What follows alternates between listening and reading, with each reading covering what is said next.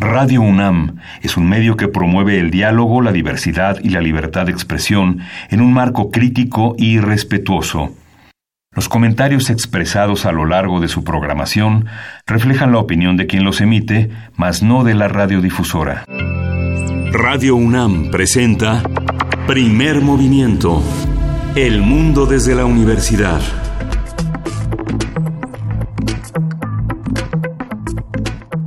Muy buenos días, esto es Primer Movimiento, el segundo programa del año. Como ya sabrán ustedes dado cuenta, no estamos en vivo, nos hemos tomado dos semanas de vacaciones, vamos a regresar. Usted no se preocupe, o bueno, sí, pensamos que vamos a regresar, yo creo que sí. La próxima semana ya estaremos todos de vuelta. Le enviamos un enorme abrazo a todos los que nos estén escuchando, a los que no también, pero pues se van a dar menos cuenta. De todas maneras, estamos aquí, vamos a estar eh, presentando lo mejor del año pasado, aquello que nos llamó la atención, aquellas conversaciones que pensamos que son más atemporales o que si fueron eh, coyunturales en su momento pensamos que siguen siendo atendibles, y por supuesto que siguen siendo gozosas y es el caso de nuestro primer segmento. Si recuerdan quienes nos escucharon en los programas del periodo vacacional de verano, recordarán que estuvimos hablando en nuestro curso de verano sobre, dígalo cantando, cómo, cómo funciona la voz dentro del teatro, dentro de la escena, qué pasa en el cine, qué cuáles son las distintas voces y qué las caracteriza. Esto lo platicamos con Carmen Ferrá, la soprano Carmen Ferrá, de la Facultad de Música de la UNAM, y bueno, pues se convirtió en un clásico instantáneo así es que vamos a escuchar el miércoles 18 de julio de 2018 de qué estábamos platicando con la cantante Carmen Ferrá. Vamos a ello. Curso de verano, dígalo, cantando. Comedia musical y películas.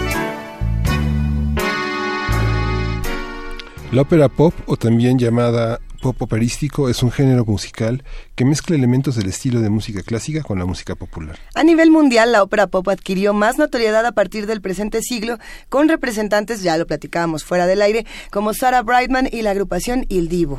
Vamos a conversar sobre el concepto de ópera pop, qué exige de los cantantes, cuáles son sus ejemplos más conocidos y cómo podemos distinguir. Está Carmen Ferrá nuevamente con nosotros, ella es soprano y dirige este curso de Dígalo Cantando. Bienvenida, Carmen. Hola, muy buenos días a todos. A ver, nos quedamos, fue lunes, martes, hemos llegado al miércoles y hemos pasado por color de voz, eh, tono, eh, los, los, distintos elementos que tenemos. y baja.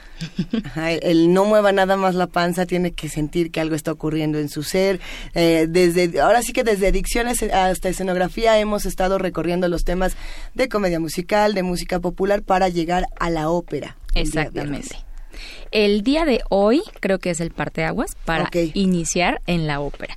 Se me hace a veces una crueldad que queramos introducir a personas a escuchar ópera y los llevemos a su primera obra a escuchar un, drama de cuatro horas. Creo que no es lo más prudente. Es como tortura. Eh, a mí me sucedió y, no fue bonito. Entonces, la eh, sí, ópera o pop es el justo el comienzo para encontrarle el gusto e ir paso a pasito. Pensaba, eh, por ejemplo, en todas las quinceañeras que bailaron por ti volaré de Andrea Bocelli. este y, eso son, o sea, como que empezamos a, fuera, del aire a hablar de ópera pop y empezamos, teníamos ideas muy extrañas en nuestras cabezas, ¿no? Nadie pensó en Cumán ni en cristal y acero, como justamente dijo Pablo Extinto en, en Twitter, lo cual revela no tanto cuánto sabemos, sino qué edad tenemos, entre otras cosas. Pero, eh, ¿qué es? Eh, la ópera pop es, sí, como esta especie de hibridación, como de acercamiento más hacia el, el consumo masivo de la ópera. Exactamente. Eh, surge en inicios del siglo XX y es por eh, la gran cantidad de personas italianas que llegan a Estados Unidos. Mm. Comienzan a hacer composiciones en su idioma, que es el italiano, y con el estilo eh, que es muy peculiar de ellos, pero con cantantes americanos. Entonces ahí es donde comienzan a, popularizar esta, esta música, el idioma es súper bien aceptado y bueno, de ahí es donde comienzan poco a poquito. Por ahí de 1980 es cuando comienza eh, como un género, en realidad se, se llama classical crossover ese es el, el género. Okay, okay. Eh, pero es hasta 1990 donde ya comienza a tener eh, mayor auge. Eh, sí, el primero fue este Andrea Bocelli con Portivo Laré, que en realidad fue la, la, versión en italiano, con Te Partiró, que era un concurso de composición, ni siquiera de canto, era de composición, y él quedó en cuarto lugar, y era en el Festival de San Remo. De hecho, en Italia, esta canción no tuvo así cero cero éxito, pero en otros países fue donde comenzó a, tener este auge, ¿no? Y ya fue ahí donde comenzó con el, con el boom. Posteriormente meten a Sarah Brightman en este, en este dueto, y bueno, Sarah por, por la trayectoria que ella traía, eh, por la apariencia física, claro, mercado técnico, todo comienza con el boom de, de este género. vamos a recapitular en cuanto a la voz. Iniciamos con la voz así totalmente parecida a la hablada, una voz popular. Ya dijimos que hay canto lírico, hay canto popular y dentro del canto lírico hay este estilos. Hay estilos y géneros, ¿no? En este híbrido, justamente, la voz ya es impostada, que era una de las dudas que teníamos, ¿no? Si se impostaba hacia arriba o hacia abajo y que dijimos que simplemente es el hecho de tener una voz impostora, una voz falsa que no lastime en ningún momento eh, las cuerdas vocales, que el aire salga por el, lugar correcto y todo. Aquí la voz ya está colocada. Ya no es como en la comedia musical que dije que estaba en, la, en, en medio. En medio. Aquí ya no. La voz ya está colocada. Sin embargo, la música es totalmente pop con medios electrónicos. Eh, a ver, pequeña pausa. ¿Dónde está colocada? Ahora sí que ¿dónde la coloco? Vamos a suponer que alguno que esté escuchándonos por ahí diga yo sí voy a empezar a cantar todos los géneros. ¿Dónde pongo la voz para sentir que estoy haciendo ópera pop? ¿Dónde, dónde tengo que sentir que está en la panza, en la garganta? ¿En qué parte de mi cuerpo tengo que sentir que está la voz? Si es que se puede sentir algo así. Mm, sí, se puede sentir. Partimos del aire, ya habíamos dicho, que es respiración diafragmática, y al momento de sacar el aire o de emitir ya el sonido, debemos... esto es algo muy subjetivo, hay que usar la, imaginación. Debemos pensar o imaginar que la voz sale hacia arriba, así como un hilito eh, que sobresale de la cabeza. Y pensar que vamos a resonar atrás de la nariz, en la frente. Eh, tenemos los senos paranasales, que son cavidades que tenemos y son nuestros medios de amplificación naturales, ¿no? Ahí vamos a dirigir el sonido. Eso e, es, colocar la voz. Hay muchos los senos paranasales están justamente, Luisa, se está apuntando hacia las órbitas, Exacto. Y los cachetes. Atrás del hueso bueno, como aquí, Entre las órbitas y los cachetes. Sí, sí sé dónde están. Ahí no, por eso, o sea, justamente nada más que es radio. es radio, chula. que en esta ciudad están hechos pomada, ¿no? Lo, ay, sí. Aquí... Secos, irritados, inflamados, por lo general. Y, y, cornetas hipertrofiados. Hay un dicho por ahí, bueno, se dice que si logras cantar bien en México y vivir en la Ciudad de México, puedes ir a cualquier parte del mundo y vas a ser el cantante más saludable del planeta. ¿La altura afecta?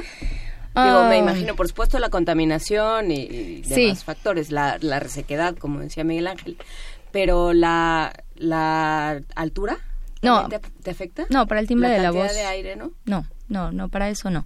Eh, sí disminuye la cantidad de aire después de 72 horas, en realidad. Cuando mm. llega, te mueves de, de, un estado a otro, este, en 72 horas es cuando sientes el, la falta de aire, pero no afecta en el timbre, en la colocación, en todo lo demás no afecta. Tal vez en la resistencia, nada más. entonces ya tenemos Cantar en Cusco. Oye, bueno, ahí es donde dicen que da justo el mal de montaña, el famosísimo mal de montaña. Pero bueno, todavía no nos da. Entonces ya colocamos la voz y luego ¿qué hacemos? Ajá. ¿Cómo decirlo? Es que es radio, exactamente. Es radio, pero vamos a hacer ejercicios de imaginación. Venga, sí se puede. Bueno, los ejercicios, hay que cuidar que no haya aire, que no se filtre aire. Por ejemplo, si yo digo A, puedo decir A y suena una voz, ahorita suena oscura, pues porque es muy temprano, no vocalicé. Escuchen la diferencia con esto. No estás ocluyendo la segunda vez, o sea, está saliendo aire. Eh, no sé si se alcanza a percibir en, en, radio. La segunda, hay un, un his es una especie, le llamamos gis nosotros, un velo, exactamente, no están cerrando al 100% las cuerdas. Ese es así el primer, el primer indicio o algo que, que los escuchas eh, pueden identificar muy, muy fácil de cuando alguien está cantando bien y cuando no. Eh, no traigo el ejemplo, pero se los voy a mencionar eh, de una de estas cantantes de, este género que es Charlotte Church. No sé si la ubiquen. Sí, cómo no. Sí, sí, sí. Es un timbre muy bonito, pero en todas sus grabaciones, a pesar de que son grabaciones que ya tienen producción, se escucha este hiss en todas sus canciones, presentaciones en vivo, en los discos. Se escucha este. Es como raspadito, es un hiss que se está filtrando. Entonces ahí ya hay algo mal. Ahí ya podemos decir que nos están dando suena mal, pero atole con el dedo. No es una buena técnica. Y, eh, y además se va a lastimar. Claro. el aire está pegando contra las cuerdas, que es lo que nos digo yo porque he oído primer movimiento. no lo has dicho, Carmen, pero pero sí, o sea, hay un problema cuando cuando hay este golpe hacia las cuerdas vocales. Exactamente, el aire raspa raspa todas las zonas que, toca. Si sabes enviarlo al, lugar correcto, donde no va a estar rebotando y rozando, no te va a lastimar. Pero imagínense cantar un concierto completo con este hiss, pues sí, sí va a lastimar. Y entonces entre los cantantes profesionales, por supuesto que hay esta, esta suerte de crítica y esta suerte de chisme, ¿no? Vas al concierto y sales, oíste el gis y todos los demás. ¡Hombre, maravilloso! Eso está bueno, pero está buenísimo tener un oído, eh, digamos, estudiado, un oído que sea muy atento para este tipo de cosas. A ver, ¿será posible que vayamos escuchando un, ejemplo para, para ir entrando en, en calorcito en esta charla? Claro que sí, pero bueno, escuchamos el ejemplo y ya después lo analizamos. El primer ejemplo es bastante conocido, es de Filipa Giordano, si la, la ubicamos aquí.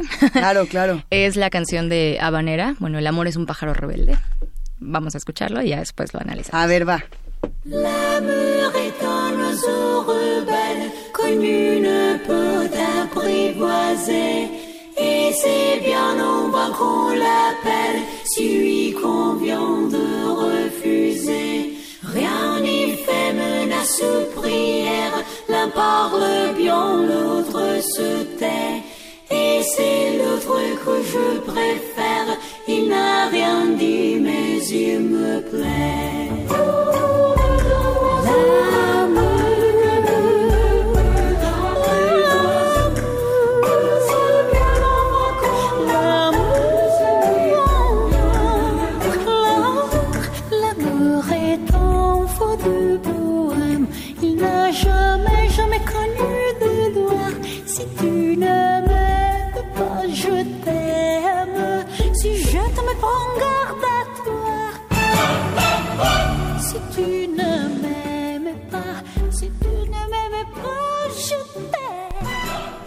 ¿Qué acabamos de escuchar, Carmen? Escuchamos a Filipa Giordano con Habanera.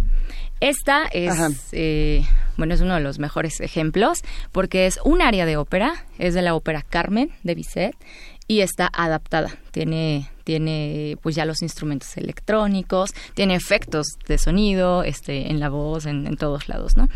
Y vamos a analizar la voz. Ya utilizó un área, la está dando a conocer masivamente eh, está utilizando la técnica impostada con los recursos electrónicos y ya con esta fusión del pop. Y ahora vamos ahora sí con la técnica.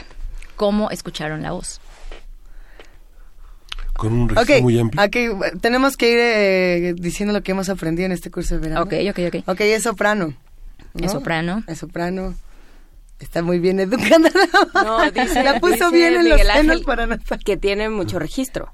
Exacto. es soprano porque alcanza agudos. Ajá. En, este caso tiene un timbre delgadito, este, suavecito, como habíamos dicho. Eh, sí, tiene un, amplio registro. Cantó notas graves y después se fue a notas bastante agudas. Eh, vimos también el timbre, que es la peculiaridad de, la voz, ¿no? Lo que la hace única. ¿Cómo escuchan el timbre? Es oscuro, es, este chillón. Es más chillón, ¿no? Es bastante, bastante chillón. En este, bueno, vamos a, utilizarlo así, ocupa mucho la nasalización. Está ocupando los resonadores nasales así en su máxima potencia. Ella está enfocada a, a, zona nariz. Primero porque ya todo el tiempo tiene micrófono, ya no necesita una, una proyección tan grande, ¿no? Y su técnica así es, este, pues así la basó, ¿no? En algo muy nasal. De hecho, hay momentos donde suena como gato, sin, sin afán de no, no, no, molestar a nadie. Suena demasiado chillón. Y también tiene que ver con el idioma, porque yo siempre me he preguntado qué pasa, o sea, los cantantes de ópera tienen que brincar para que para que puedan eh, trabajar en más óperas, tienen que brincar de un idioma al otro. Sí, claro. Y la pronunciación, porque yo pensaba, pues el francés es muy nasal. Entonces también eso te obliga, el mismo texto de la canción te obliga a colocar la voz en otro lado porque tienes que pronunciar. y además en un idioma, no tengo muy claro de dónde es Filipa Giordano, pero no, según yo no es francesa, digamos. Asumo que el francés no es su primera lengua. No. Y le cuesta más trabajo pronunciar porque no son los, los lugares donde ella está acostumbrada a colocar ni el aire, ni la lengua, ni nada. Exactamente. Bueno, como ya vimos, ahorita sí ya estamos tomando muchos conceptos y, cosas que analizar y así ya va a ser de aquí en adelante. Eh, efectivamente. De hecho, ayer se quedó eh, como pendiente algo de, las técnicas que se utilizan, ¿no? Que tiene mucho que ver con el idioma. Un cantante de ópera, que se diga cantante que estudió, eh, tiene que estudiar los idiomas forzosamente. O sea, es, sería como decir, si no lo hace, sería como decir que un médico es médico pero no estudió anatomía. Así un cantante, o sea, si es cantante de ópera, tuvo que haber estudiado italiano, francés, alemán. Italiano por default. Y el francés o el, el alemán ya son el, el, que él prefiera, ¿no? El que te tenía un curso de, de alemán para cantantes de ópera. Ah, sí. Sí. Alguna vez en los, nivelungos 1, 2 y 3, vámonos. Todo Wagner. Con eso ya aprendimos.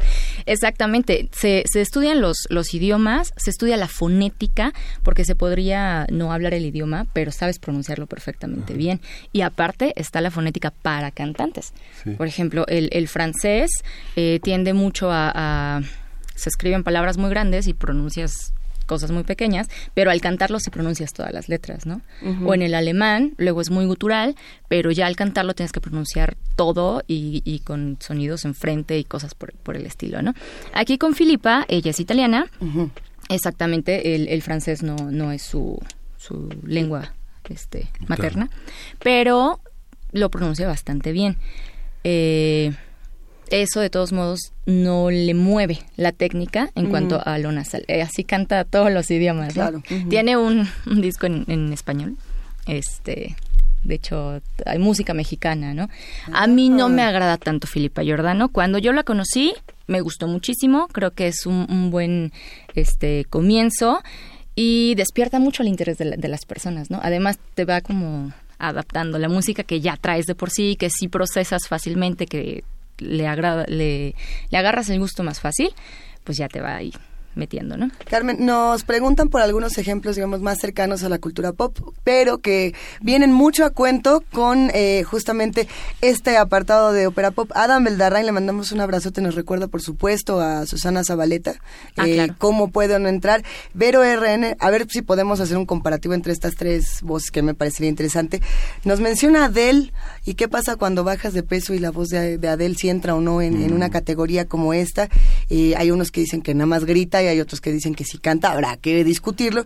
Y Salvador Cañas nos recuerda un personaje, si no me equivoco, es de los años 80, que se llama Klaus Nomi, eh, con su Total Eclipse, que lo intentaría hacer, pero sería uno de los momentos más aberrantes en la historia radiofónica. Pero Klaus Nomi, por ejemplo, era un eh, artista punk, si no me equivoco, que se pintaba como un arlequín y cantaba ópera pop.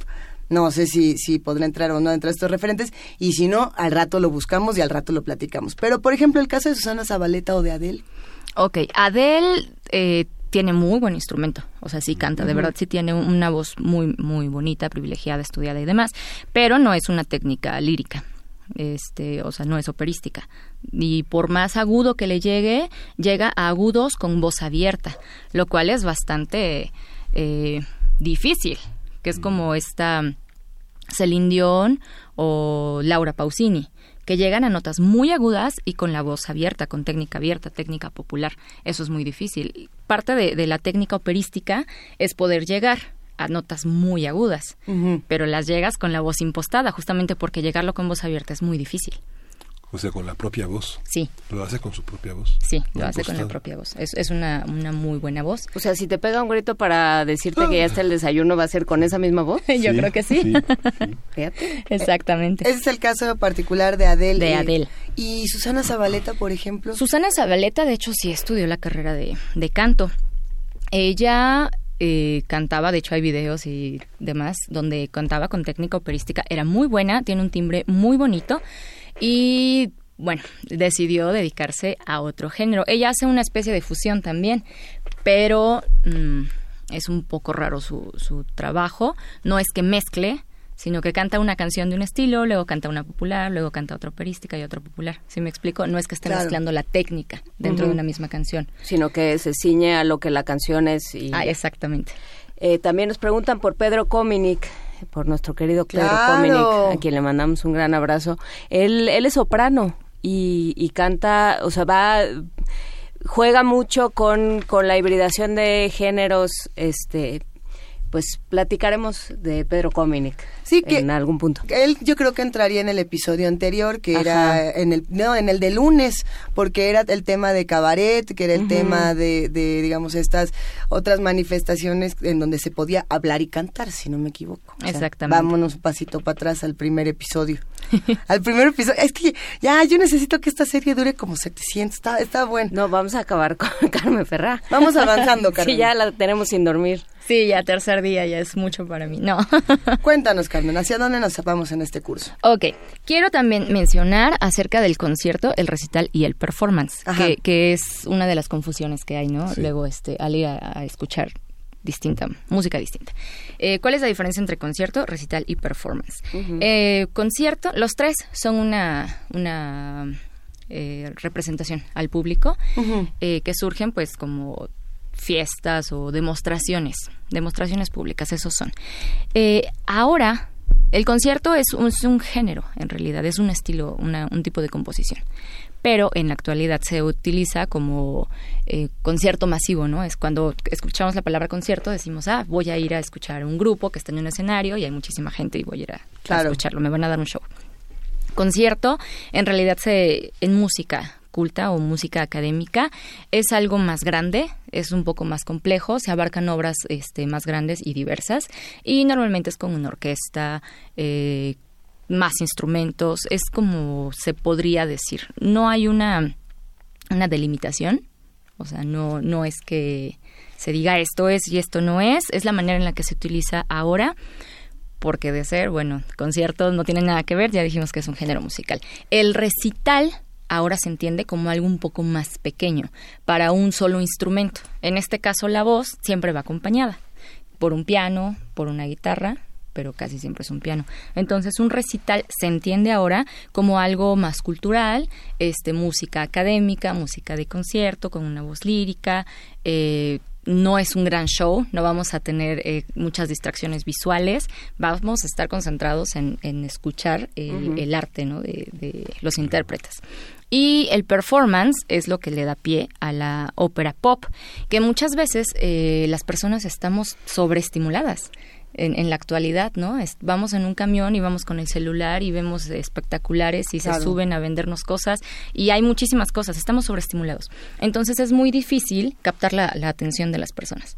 Llega el performance a principios del siglo XX con los nuevos movimientos, dadaísmo, surrealismo, este, todos estos movimientos artísticos y el performance se centra en la persona, no en el objeto.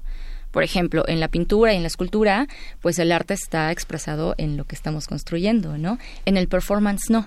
El arte está expresado en la persona que lo está ejecutando, exactamente. Y tiene mucho este factor de improvisación, pero lo que más cautiva es eh, esta capacidad de asombro. El performance pretende asombrar. Entonces ya mezcla los medios digitales, mezcla este igual que en la comedia, este baile, teatro, actuación, música y medios digitales, que es lo que más eh, sobresale en la actualidad. En, alguna ocasión, permíteme que te tenga un momento, Carmen, eh, escuchaba una discusión que me pareció muy interesante sobre la banalización del performance en, tiempos modernos, entre comillas, y, se hablaba, va, a ser como desviarlo a 500 mil metros, pero tiene, tiene, su, tiene su punto de estos programas como America's Got Talent, eh, como America's Next, la voz Super rockstar, la grabando el otro día. Donde lo que se buscaba no solamente era cantantes, sino personas que pudieran hacer un gran performance. Y cómo eso estaba afectando a los sectores culturales, digamos que todavía intentaban que el performance tuviera sentido o que tuviera un discurso como tal. Eh, ¿Qué pasa cuando justamente tenemos dentro de todos los estímulos una cultura pop en el sentido más eh, pop de la palabra, que, que está constantemente ahí y que no es mala, sin embargo, sí está afectando a la otra, que está perdiendo públicos, que está perdiendo recursos, que está perdiendo apoyos gubernamentales, etcétera, etcétera, etcétera. Es, es una realidad. Eh, definitivamente se ha banalizado así muchísimo. Ahora es más entretenimiento que cultura. O sea, la gente consume entretenimiento y es no les importa mucho la calidad, lo que les decía, no que les daban a tole con el dedo. Claro. Les importa entretenerse y punto. Estamos tan cansados, no sé, que eh, se puede eh, se puede de todo. Yo creo que todo cabe. no, no, decir que estas cosas son malas, sino sin pero embargo, pero irnos ejemplos de técnica y de y de, eh, de cultura en el sentido de cultivar la voz, la, el trabajo y demás, ¿no? Y, y carreras más largas. Exactamente. Porque en este caso muchas veces son carreras muy cortitas. Sí, son carreras cortas.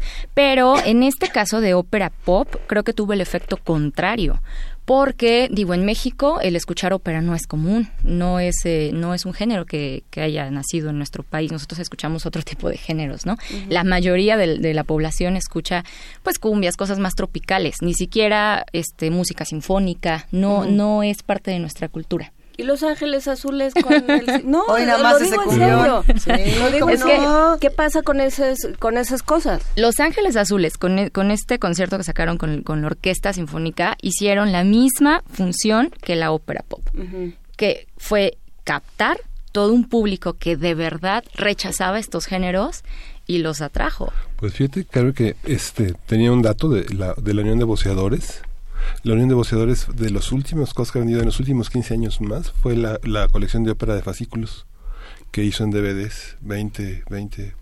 Fue de sus más éxitos de venta. Es increíble.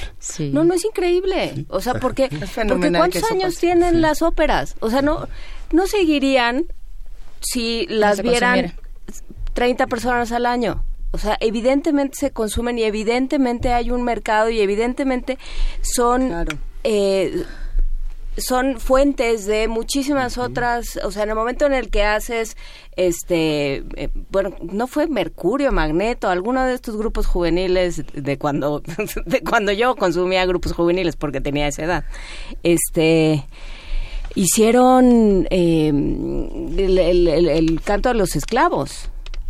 ¿Ah, de Aida, sí. Sí, Aida. Voy a buscar O sea, en una versión absolutamente popera, pues porque no la voz, las voces no les daban, no les dieron nunca ni para el pop más este más básico y con más y con menor registro, pero pero ahí estuvo. Mira, mi predicción se está volviendo realidad y ya empezaron a preguntar también por la ópera rock y qué pasaría con fenómenos como Iron Maiden u otras bandas que, que cantan entre comillas de es que no quiero no quiero encasillarlo en metal porque no necesariamente lo es, pero que tienen estas voces donde pueden llegar a registros eh, impresionantes y que cantan muy agudo, etcétera, etcétera. Eh, en un momento más lo platicamos, pero escuchemos un ejemplo, Carmen. El siguiente ejemplo es Sarah Brightman, que es de las eh, principales cantantes de este género, y es Nela Fantasía. Tuve duda en, cuál elegir, pero creo que esa es bastante buena. Presten atención en, la voz, a ver si escuchan el his que les digo, el airecito, eh, a ver si se escuchan nasal o qué es lo que escuchan. A ver el his.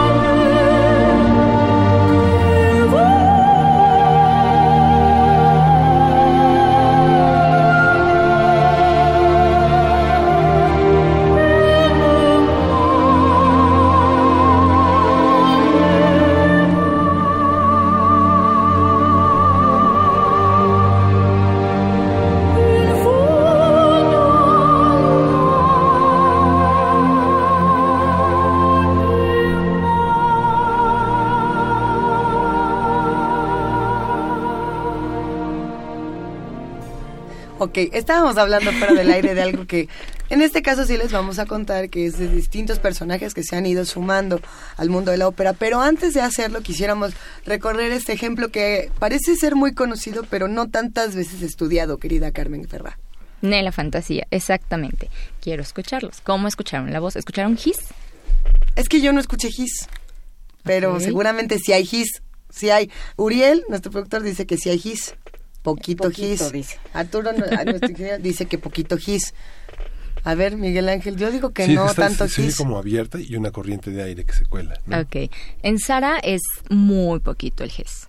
E, ella sí tiene una, una formación este académica. Ah, de técnica, técnica vocal, y la voz está mejor colocada. Sin embargo, hay cuestiones de estilo que es totalmente pop. En, música llamamos em, portamento cuando llegas de una nota a otra como embarrando, en lugar de, de dar estas notas, ¿no? Trara, hago tra como la guitarra el como el rasgarle a la guitarra. Como el riff que le llaman. Eso es un portamento. Sarah Brightman utiliza eh, eh, los portamentos eh, creo que abusa de ellos. Pero eso eso es lo que hace que la gente se conecte no dicen ah es que se interpreta es que pues no sé pero a mí me gusta entonces son elementos que comienzan a, a mezclar unos con otros. Entonces los que están del lado de la ópera son pro ópera pues la critican, ¿no? Ay, es que eh, su música es, es mala y es mal intérprete y hace cosas, pues no sé, luego critican. Y los que están en, en, del lado del pop, que les gusta la música este popular, se dicen, ay, es que a veces sí suena demasiado operístico, ¿no? Bueno, es, es justo la, la mezcla. Ella está jalando eh, gente de los dos bandos, ¿no? Está uniendo justamente, que fue pues toda todo 1990, toda esa década, donde comenzó la gente a, a buscar un poquito más. Sí, y teníamos una discusión, bueno, una conversación fuera del aire eh, sobre justamente que sigue esta idea de qué pasa, por qué la ópera, qué tiene la ópera que sigue llamando, de los resultados de estos eh, programas de concurso, eh, América tiene talento y, este Gran Bretaña tiene talento y demás, de donde salieron personajes como Susan Boyle o Paul Potts, que de pronto, a la, o sea, sin tener una formación, se, sacaban una, una voz muy que parecía o que se parecía a las voces más educadas. Eh, ¿Qué pasa con esos fenómenos? ¿Qué pasa con eso frente a la idea de que para la ópera se estudia, para cantar se tiene que estudiar, se tiene que preparar, se tiene que amoldar el cuerpo para, para hacerlo? ¿Qué, ¿Qué sucede con estas voces? Primero, eh, vuelve en realidad esto de que, bueno, hacen tangible eso de que los sueños se pueden hacer realidad. Ajá. Si te lo propones, puedes. Sí, pero ese es un problema para Luis de Llano, no para No, pero atrae muchísimo público. Eso es mercadotecnia, totalmente. Después, no se niega que tienen talento. O sea, tampoco es que hayan llegado a audicionar con una voz así horrorosa y en el en el transcurso del programa la mejoraron. No, son personas que sí tienen las, las cualidades, tienen la facilidad, musicalidad y demás. Y claro que les dan una, una capacitación este, pues express que ellos aprovechan al máximo. El resultado a muchos no nos agrada del todo porque le hacen creer a las personas que es un cantante de ópera, ¿no? Por decir algo, y los dejan ahí, ya no les ponen como el ejemplo de lo que seguiría y cómo terminaría aquel producto vocal, pero eh, pues es un buen resultado para este género. O sea, el, el, tema es y creo que eso eh, sería una de las que uno que algo que se va perfilando como una de las conclusiones de estas conversaciones es la voz si no se cuida se acaba. Ah claro. O sea no parecería que pues no, ¿no? Uno siempre uno pues como es una persona que tiene que nació ya con todas las capacidades pues lo puede seguir haciendo siempre y no necesita preocuparse por por su voz eh, sí, sin embargo, a ellos ya que, que, ganan, este, pues graban discos y hacen conciertos y todo, nunca les ponen música de, de gran exigencia. O sea, sí trabajan mucho porque sí hacen muchas presentaciones, pero ya no les exigen más allá de donde ellos lograron este, llegar ya no es que, que, los quieran subir el nivel, ¿no? Alguna vez escuché un comentario este, acerca de Luis Miguel, que una maestra de canto dijo, es que si Luis Miguel tiene tan buena voz, ¿por qué no cantó algo más en serio? refiriéndose a la ópera como algo más formal. Fue un, comentario un tanto despectivo dentro de mí. Dije, pues es que si ya gano millones de pesos, tengo mucha fama y disfruto el género que estoy cantando, ¿por qué yo me cambiaría si no es lo que yo deseo, no? E, en gusto se rompen géneros. Así con estos cantantes. Pues eh, no cada quien, ¿no? O sea, realmente cada quien profesionalmente decidirá ponerse reto. ¿no? Francamente, ¿qué sucede en la, en la cabeza de Luis Miguel? A mí me parece que, ay, perdón, es que me, había salido un momento.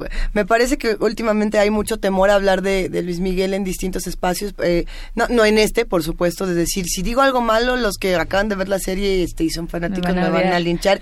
Si digo algo bueno, los que no ven la serie van a decir que soy este un inculto que nada más está viendo Netflix. Y se, y se ha generado este, este digamos, este miedito eh, o esta discusión extraña en distintos espacios. Pero hay que decirlo, y más allá de series, eh, más bien series aparte, este, controversias aparte, historias, farándula, etcétera, etcétera. El disco de los boleros de, Luis Miguel me parece uno de estos que se tiene que recuperar. Nos guste o no, que se tiene que recuperar dentro de nuestra pues historia sonora. Lo que hizo fue lo, que, lo mismo que estábamos diciendo, poner en, la, en, en el consumo masivo, regresar al consumo masivo una serie de canciones que ya no se escuchaban, ¿no? A una generación que ya no las escuchó, que las escuchó por sus papás, pero era la música de los papás. Y entonces regresó muchísimos eh, boleros que, y, todo el género le dio un nuevo aire a ese género que estaba muy olvidado. No es el único que lo ha hecho. No es, pero, pero yo creo que no tuvo, o sea, ha sido el que más resonancia ha tenido en ese sentido. ¿no? Independientemente de si te gusta o no te gusta, te parece bien, mal o regular, pero, pero justamente hizo eso, regresar a la esfera pública y al gusto popular algo que ya no estaba, es el género del bolero. Y es lo que hacen estos estos eh, cantantes de, de concursos, ¿no? Son personas con grandes virtudes vocales, simplemente pues se, quedan en ese género, dicen yo aquí soy bueno y en este me quedo y este me gusta. A ver, justo hablando de boleros y de este tipo de géneros, nos acaba de escribir Irina y dice, Armando Manzanero nunca, nunca tuvo voz y sin embargo es muy querido en la música mexicana. Bueno, ¿Tiene Armando... o no tiene voz Armando no, Manzanero? No, no, para cantar no. Es una voz lastimada, creo que desde que nació. bueno, es que suena pues con algunas cosas, ¿no? No es una voz eh, muy agradable de escuchar, pero él es compositor. Él, él, es, él es bueno o se hizo famoso por la música que hizo para otros intérpretes, otros cantantes. Incluso hubo este, una colaboración ahí con Susana Zabaleta, donde ella hizo cosas maravillosas con, con la música de, Armando Manzanero. Ay, aquí todos nos empezamos a emocionar. ¿Cuánto tema? Tendremos un ejemplo más por ahí, si no me equivoco, ya para ir cerrando, porque esto se va volando, querida Carmen Ferrá. El siguiente ejemplo, eh, les va a gustar mucho, creo que sí es muy conocido, es de Il Divo. Aquí son varones. Vamos a escuchar eh, en este día voces masculinas. Eh, Eso. Ellos son el boom ya de, de 10 años para acá. Ellos fueron los que terminaron, ya metieron a la nueva generación. Eh, y la gente se está interesando mucho. Entonces vamos a escuchar hasta mi final, que es algo muy, muy dulce, muy meloso. Lo he escuchado demasiado en bodas. y bueno, creo que es de lo que más representa a Il Alguien se va a casar. Este escuchen, escuchen muy bien las voces. Aquí son cuatro voces. Eh, sí, sí las pueden identificar. Ok. Vamos a analizar un poco más con ellos. Venga. Tu lugar es a mi lado. Hasta que lo quiera Dios. Hoy sabrán cuánto te amo. Cuando por fin seamos dos. Y nunca estuve tan seguro de amar así sin condición. amarte, mi amor, te juro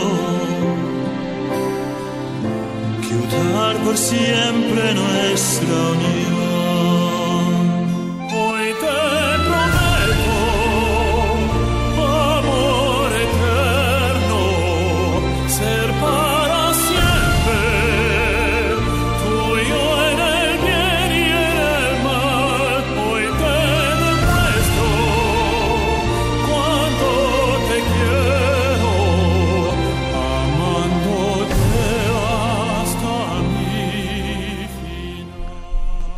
Poco melosito. Meloso. Sí. Un ¿no? poquito. Pero, pero ¿por qué sentimos que es meloso? ¿O qué es lo que escuchamos que nos, nos remite, digamos, a esta parte emocional, romántica, de la boda, del besito, los, del... los arreglos un poco, ¿no? Tanto Los violín. arreglos, Sí, eh, hay ejemplo. mucho violín. eh, la melodía es totalmente cantable, así le decimos, es así melodiosa, como le decimos. Ah. Ajá, lenta, una voz eh, conquistadora, o sea, es, es oscura, es... Y aparte la temática, ¿no? Yo te prometo amor eterno y... Sí, ¿Y- es y qué- bastante meloso. ¿Y qué tienen estas voces? ¿Qué encontramos en estas voces? Ok, los cuatro son hombres. ¿Logran identificar que sean distintas voces? No. ¿Ustedes? No, yo ya identifiqué quizá dos, ¿eh? Y cuando más yo eh, pensaría que podría ser el mismo sujeto haciéndole todo. ¿Ustedes? Sí, sí. Sí, son como los, un poco, ya estos grupos son como los umpalumpas, ¿no? Todos son un poco más o menos. Todos los fanáticos iguales. del Divo en este momento Están... Están dormidos. están dormidos. Están dormidos porque están oyendo otra cosa. seguro. Esa fue A buena. ver, no, bueno, pero si hay muchos fanáticos del Divo, ¿qué, qué es lo que jala? Claro. ¿Qué, ¿Qué identificamos entonces en estas voces? Por ejemplo, parece de pronto que solo es una y son cuatro sujetos. Son cuatro sujetos. Tú escuchaste mínimo dos. Dos. ¿Por qué crees que sean dos o qué es lo que te dice? Ah, No es la misma persona. Pues de entrada porque me dijiste que eran cuatro, entonces Ah. le dije, no, mira, póngase a las vivas. Tienes razón. Pero sí, no, sí hay dos por lo menos identificables que tienen un rango, ¿cómo se le dirá? Un alcance. Contrapunto. Es, Mm, no, no, aquí no aplicaremos el ¿Qué es, ¿Qué es lo que, lo que hace que diferenciemos estas dos voces? El alcance que dijiste. ¿El alcance? Exactamente. Uno suena así, notas muy graves, Es- y los otros tres suenan agudo, porque son tres tenores y un barítono. Eso es. Eh, por eso es que suenan. Mira qué chistoso. Ubicaste dos porque solo son dos tesituras, tres tenores y un barítono. Aquí el éxito con Il Divo. Bueno, para empezar son cuatro hombres, bastante de buen ver. Ajá, son galanes los sí, son, son Ajá. atractivos, este y tienen buena voz. Eh. Podrían dedicarse sin problema a una carrera operística y podrían les iría bien, pues. Pero se dedicaron a, a este género Sí. y creo que le ace- acertaron bastante, bastante bien. Eh, po- Podemos hablar un minuto. Gustavo Martín se refiere a algo que es- deberíamos Mira tratar eh, en, en otros en otras conversaciones, que es eh, la expresión. Porque también Andrea González decía de Adel, lo canta todo igual. Y yo creo que pasa un poco también eso con Luis Miguel. Y entonces, ¿de qué depende? No es lo mismo la voz que la expresión, pero no, no nos metamos ahí. Ok. Hablemos de Jorge Negrete, que tú eh, querías hablar de él, que justamente sí estaba entrenado como, como cantante de ópera. Sí, sí, él estuvo entrenado e hizo audiciones y todo, pero él no quedaba. Digamos que para, para ópera nunca lo, lo eligieron porque no era tan... Era bueno, pero no tenía la, la formación necesaria, le faltaban más años, ¿no? Eh, de Jorge Negrete, bueno, siempre estuvo como en competencia directa con Pedro Infante, ¿no? Y tomando el punto de la expresión, aunque Jorge Negrete tenía una voz mucho más educada, eh, con mayor alcance, un timbre muy cuidado, cosas muy cuidadas, Sí. su expresión era limitada comparándolo con Pedro Infante. Pues sí. Pedro Infante era querido por eso, o sea, porque a él no le importaba tal vez bajarle un poquito la calidad de la voz, pero expresaba lo que quería expresar, transmitía muchísimo. Pero cantar el oso carpintero, digamos, Jorge Negrete nunca hubiera podido cantar el oso carpintero. Pues sí, pero habría sonado más cuadrado, como más un poco inexpresivo, ¿no? Eh, pero sí, Jorge tuvo una, una formación de, de conservatorio. Eh, Aquí man- mandan montones de preguntas, ya mandaron también la versión femenina del Divo que se llama Divina para los que la quieran conocer, que al parecer son cuatro mujeres que dijeron, ay, si ustedes lo hacen, porque nosotros no? etcétera. y, y- y por aquí también estaban preguntando que dónde te podemos ver a ti, Carmen. Yo estoy ¿Cuándo y dónde? Ya después, ya después platicamos de eso y tenemos todavía un par de días, pero ¿dónde te podemos encontrar a ti? Porque quieren ver te podemos escuchar, tu show. Sí. sí, porque ahorita me escuchan a las 7 de la mañana con la voz, pero no soy yo. Pues, pues, ya tienes muchos fans, así que eh, eso no es problema. Cuéntanos. Bueno, por el momento me pueden escuchar en redes sociales. Eh, yo trabajo con la Orquesta Sinfónica del Estado de México, con el coro de la Orquesta Sinfónica, y soy recitalista. Eh, ando en festivales, recitales este, en museos y cosas por, por el estilo, ¿no? Festivales, congresos, ese tipo de cosas. ahorita, bueno, después menciono un poco de a lo que se dedica un cantante para que sepan dónde pueden encontrarlo. Y por el momento, redes sociales, YouTube, ahí encuentran mis videos. Carmen, muchísimas gracias por este curso del día de hoy. No, gracias a ustedes. Nos escuchamos mañana. Vamos a cerrar con un último ejemplo. ¿Con, la, ¿con cuál nos despedimos de esta primera hora? ¿Con, cuál la reina de todas las canciones, creo que es la que todo el mundo conoce y siempre la piden también, por ti volaré, pero la versión de eh, italiana de Andrea Bocelli. ¡Ay, qué bonito! ¡Vámonos!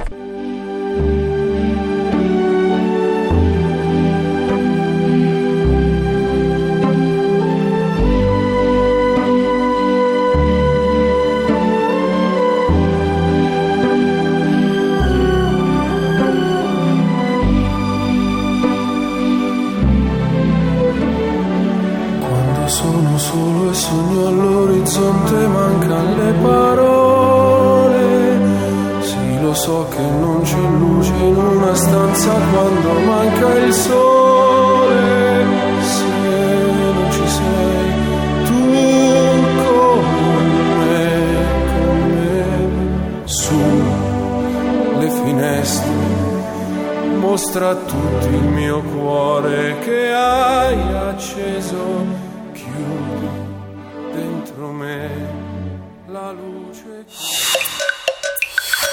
Primer movimiento. Hacemos comunidad. Muchísimas gracias a Carmen Ferrá, que no solo aceptó este reto de hacer un curso de verano sobre la voz y sus diferentes manifestaciones, sino que después se quedó con nosotros en nuestra sección de 10 áreas en 10 secciones, que creo que terminó convirtiéndose en 12 áreas en 12 secciones, pero bueno, todo eso se puede recuperar, hay que decirlo, en el podcast de, de Primer Movimiento, www.radio.unam.mx, ahí se pueden se pueden escuchar nuestros contenidos y se puede escuchar también canciones en Spotify como la que vamos a escuchar de Otis Redding, Sitting on the Dock of the Bay. Sitting in the morning sun, I'll be sitting when the evening comes, watching the ships roll in, and then I'll watch them roll away again. yeah. I'm sitting on the dock of the bay, watching the tide roll away. Ooh, I'm just sitting on the dock of the bay, wasting time. I left my home in Georgia, headed for the Frisco Bay. I've had nothing to look like nothing's gonna come my way. So I'm just gonna sit on the dock of the bay, watching the tide roll away. Ooh, I'm sitting on the dock of the bay, wasting time. Look like nothing's gonna change.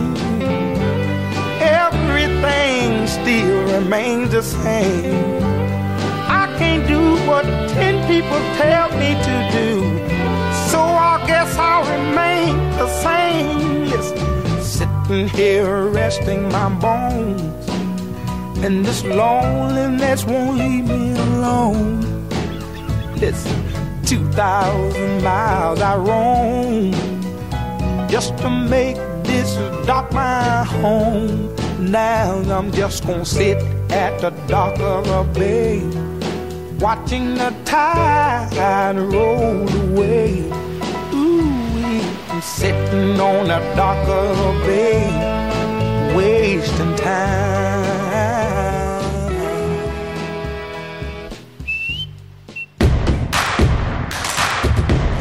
Encuentra la música de primer movimiento día a día en el Spotify de Radio UNAM y agréganos a tus favoritos.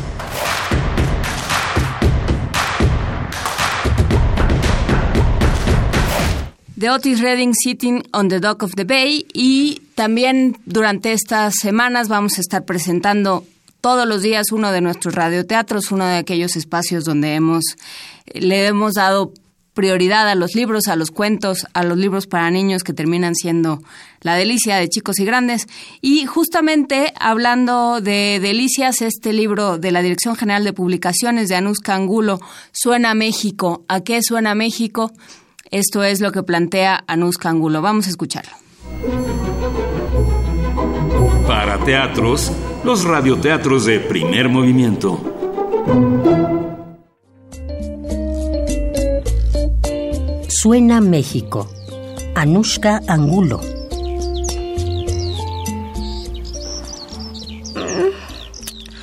Ayer tuve fiebre a la noche y hoy no fui a la escuela.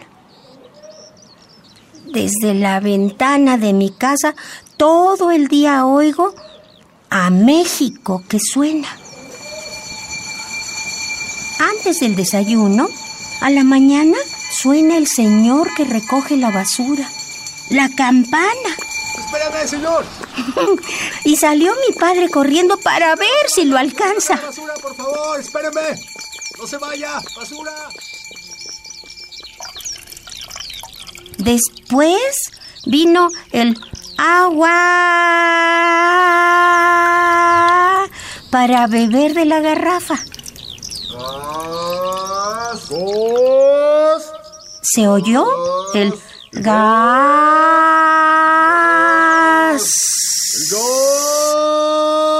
para calentar el agua. El afilador de cuchillos y tijeras tocó su flauta.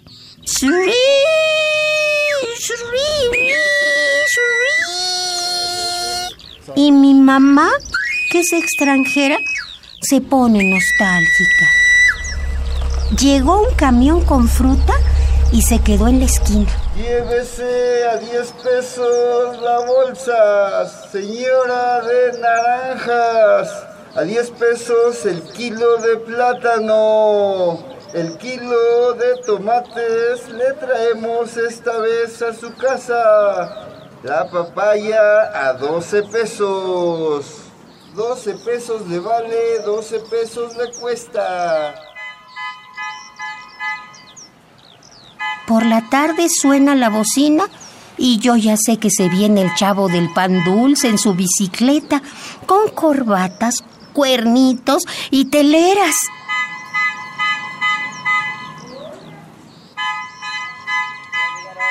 ricos y deliciosos tamales oaxaqueños. El señor de los tamales no se puede confundir porque canta. Tamales calientitos, tamales oaxaqueños. Ah, pero yo ya cené y me voy a dormir.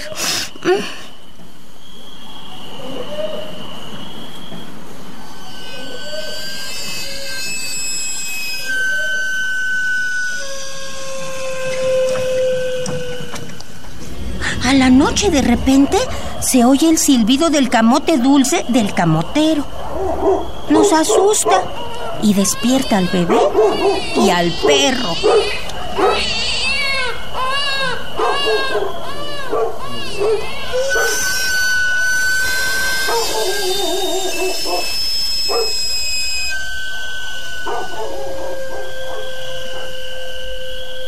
Lo que más me gusta de todo es a la hora de la siesta, cuando pasan tocando el tambor y la trompeta y mi mamá y yo les echamos una moneda.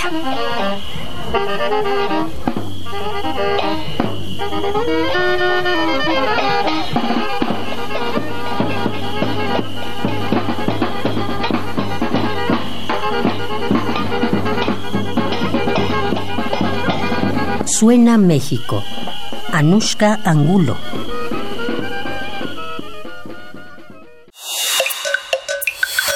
Primer movimiento. Hacemos comunidad. Estamos empezando nuestra segunda hora de este 2 de enero de 2019. Le recordamos que el programa está grabado y que estamos recuperando eh, fragmentos que nos parecieron más representativos y más importantes de las conversaciones del año pasado. Entre una de las que nos movió más estuvo esta conversación sobre mujeres indígenas que tuvimos con Otilia Lux de Cotí, una experta indígena del Foro Permanente de los Pueblos Indígenas de Naciones Unidas, y Mirna Cunningham, activista indígena de Nicaragua. Escuchemos lo que nos contaron ellas sobre el tema de las mujeres indígenas.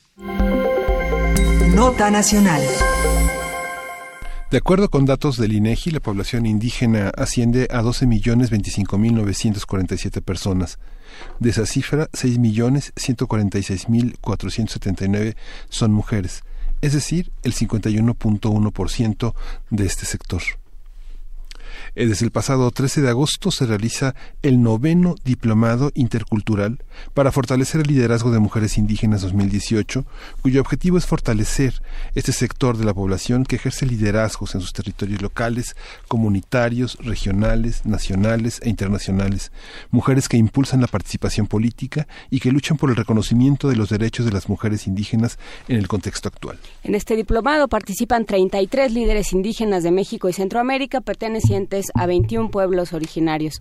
Vamos a platicar sobre los temas discutidos en este diplomado sobre mujeres indígenas que organizó el Programa Universitario de Estudios de la Diversidad Cultural y la Interculturalidad Veamos cómo está planteada la agenda, quién está involucrado en los temas de las mujeres indígenas, cómo se integra esta problemática al proyecto del nuevo gobierno. Y para ello nos acompañan Otilia Lux de Coti, de Cotí, Maya Quiché de Guatemala, fue directora del Foro Internacional de Mujeres Indígenas, experta indígena del Foro Permanente de los Pueblos Indígenas de Naciones Unidas, es vicepresidenta del Foro sobre Cuestiones Indígenas de Naciones Unidas y representante de Guatemala en el Consejo Directivo de la UNESCO, fue diputada en el Congreso de Guatemala e integrante del movimiento político WINAC. Buenos días, Otilia. Muchas gracias por estar buenos aquí. días, Juana Inés. También está con nosotros la doctora Mirna Cunningham, activista indígena de Nicaragua. Ha participado en procesos políticos sociales vinculados a la lucha por los derechos de las mujeres y de los pueblos indígenas en América Latina. Buenos días, bienvenida. Buenos días, muchas gracias. ¿Cómo empezamos por este tema, por estas problemáticas? ¿Por dónde sería lo mejor eh, para que todos estemos, digamos, en el, en, en, el mismo espacio? Bueno, yo creo que comenzaríamos diciendo que este diplomado es el resultado de una alianza entre la UNAM, la Alianza, o que es una organización de mujeres indígenas de Centroamérica y México, y obviamente el Fondo para el Desarrollo de los Pueblos Indígenas de América Latina y el Caribe, el FILAC. Y estamos actualmente en la novena edición de este curso, por el cual ya han pasado casi 300 mujeres indígenas de México y Centroamérica. Y los resultados del curso han sido muy eh, aprovechados por las organizaciones de mujeres, tanto en México como en el resto de Centroamérica, porque hemos podido comenzar a formar a un liderazgo nuevo de mujeres indígenas.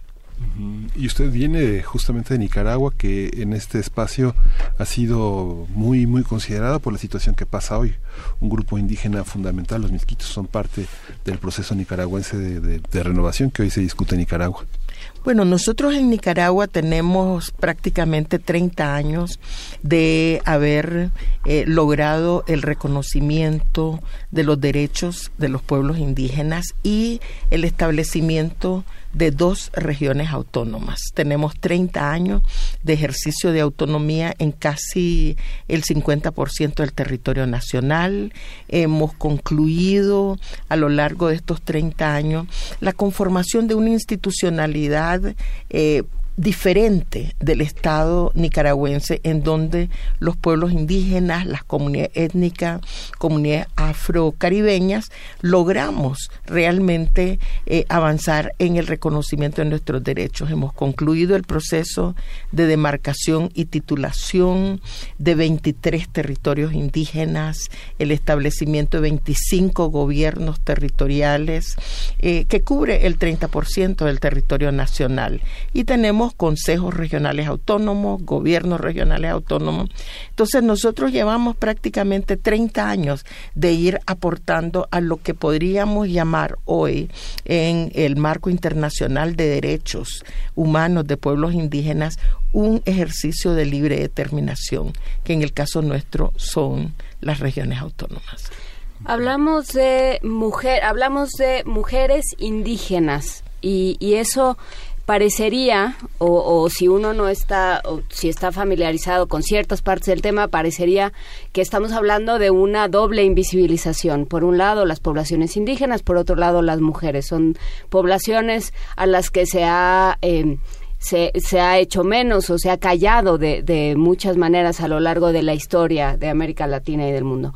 ¿Qué pasa con las mujeres indígenas y cómo lo, eh, lo conjuntamos con la idea del liderazgo, Otilia? Bueno, en primer lugar, muchísimas gracias a este programa tan interesante, un programa de estudios universitarios, diversidad cultural e intercultural. Interculturalidad es el término adecuado.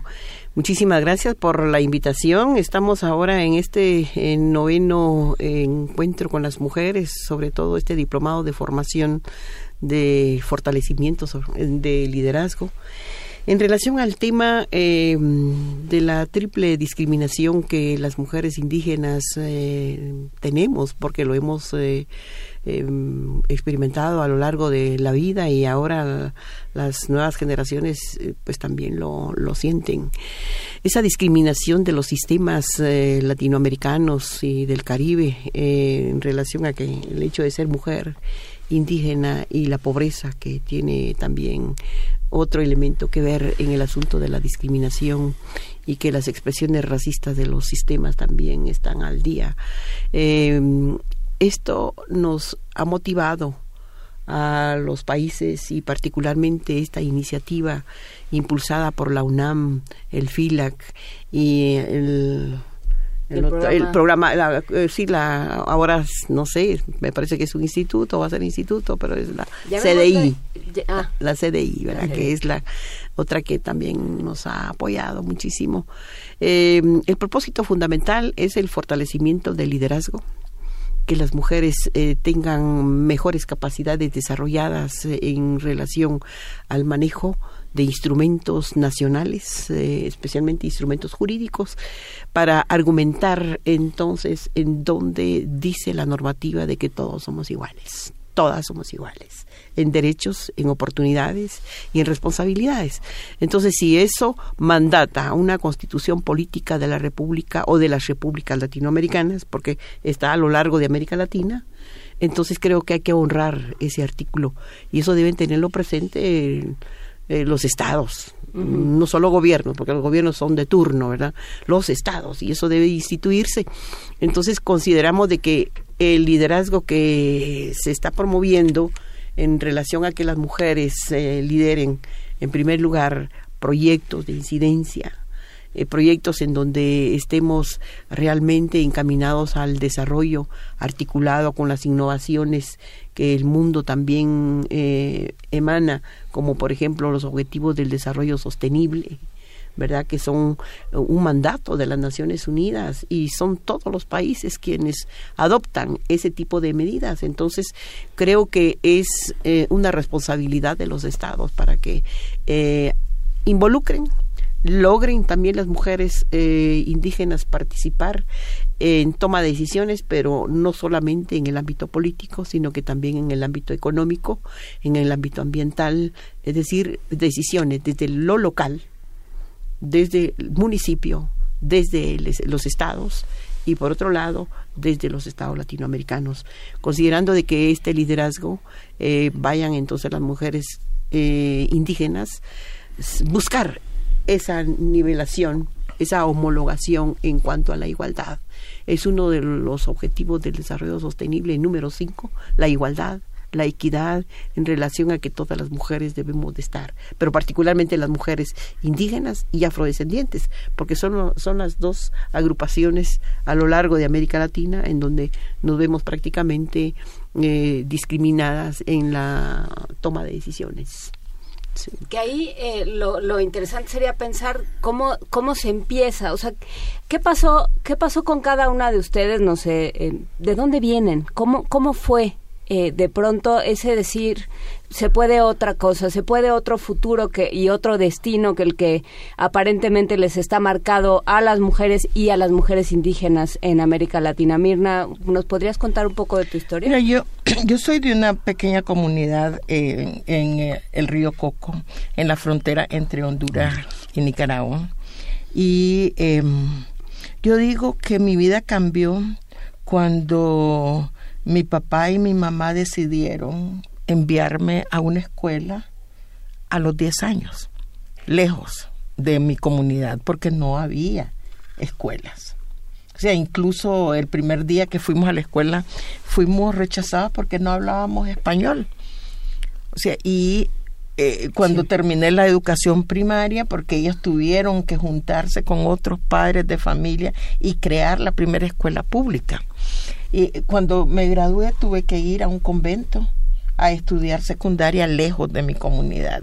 Pero ese hecho de salir a los 10 años a estudiar secundaria lejos de mi comunidad cambió totalmente mi vida, porque me puso en, en condiciones de estudiar. O sea, el, estudio es fundamental para cambiar la vida de, de una niña indígena el hecho de, o sea, regresé nuevamente a mi comunidad ya como maestra a dar clase algunos años, mientras decidíamos cómo conseguir una beca para ir a estudiar medicina. Mm. Estudié medicina. Cuando regresé de estudiar medicina, me di cuenta que en la universidad no había aprendido a valorar la medicina tradicional y volví a encontrarme con las médicas, los médicos tradicionales de mi comunidad, especialistas en algunas enfermedades propias del pueblo misquito. Entonces comencé a trabajar, primero fui cirujana, después estudié salud pública y después ya me metí a la vida política y he tenido distintas responsabilidades a nivel nacional y cuando ya me jubilé me pasé a trabajar más en el, en el movimiento indígena a nivel internacional. O sea, en el foro permanente sobre cuestiones indígenas y en el seguimiento al establecimiento de estándares internacionales de derechos humanos.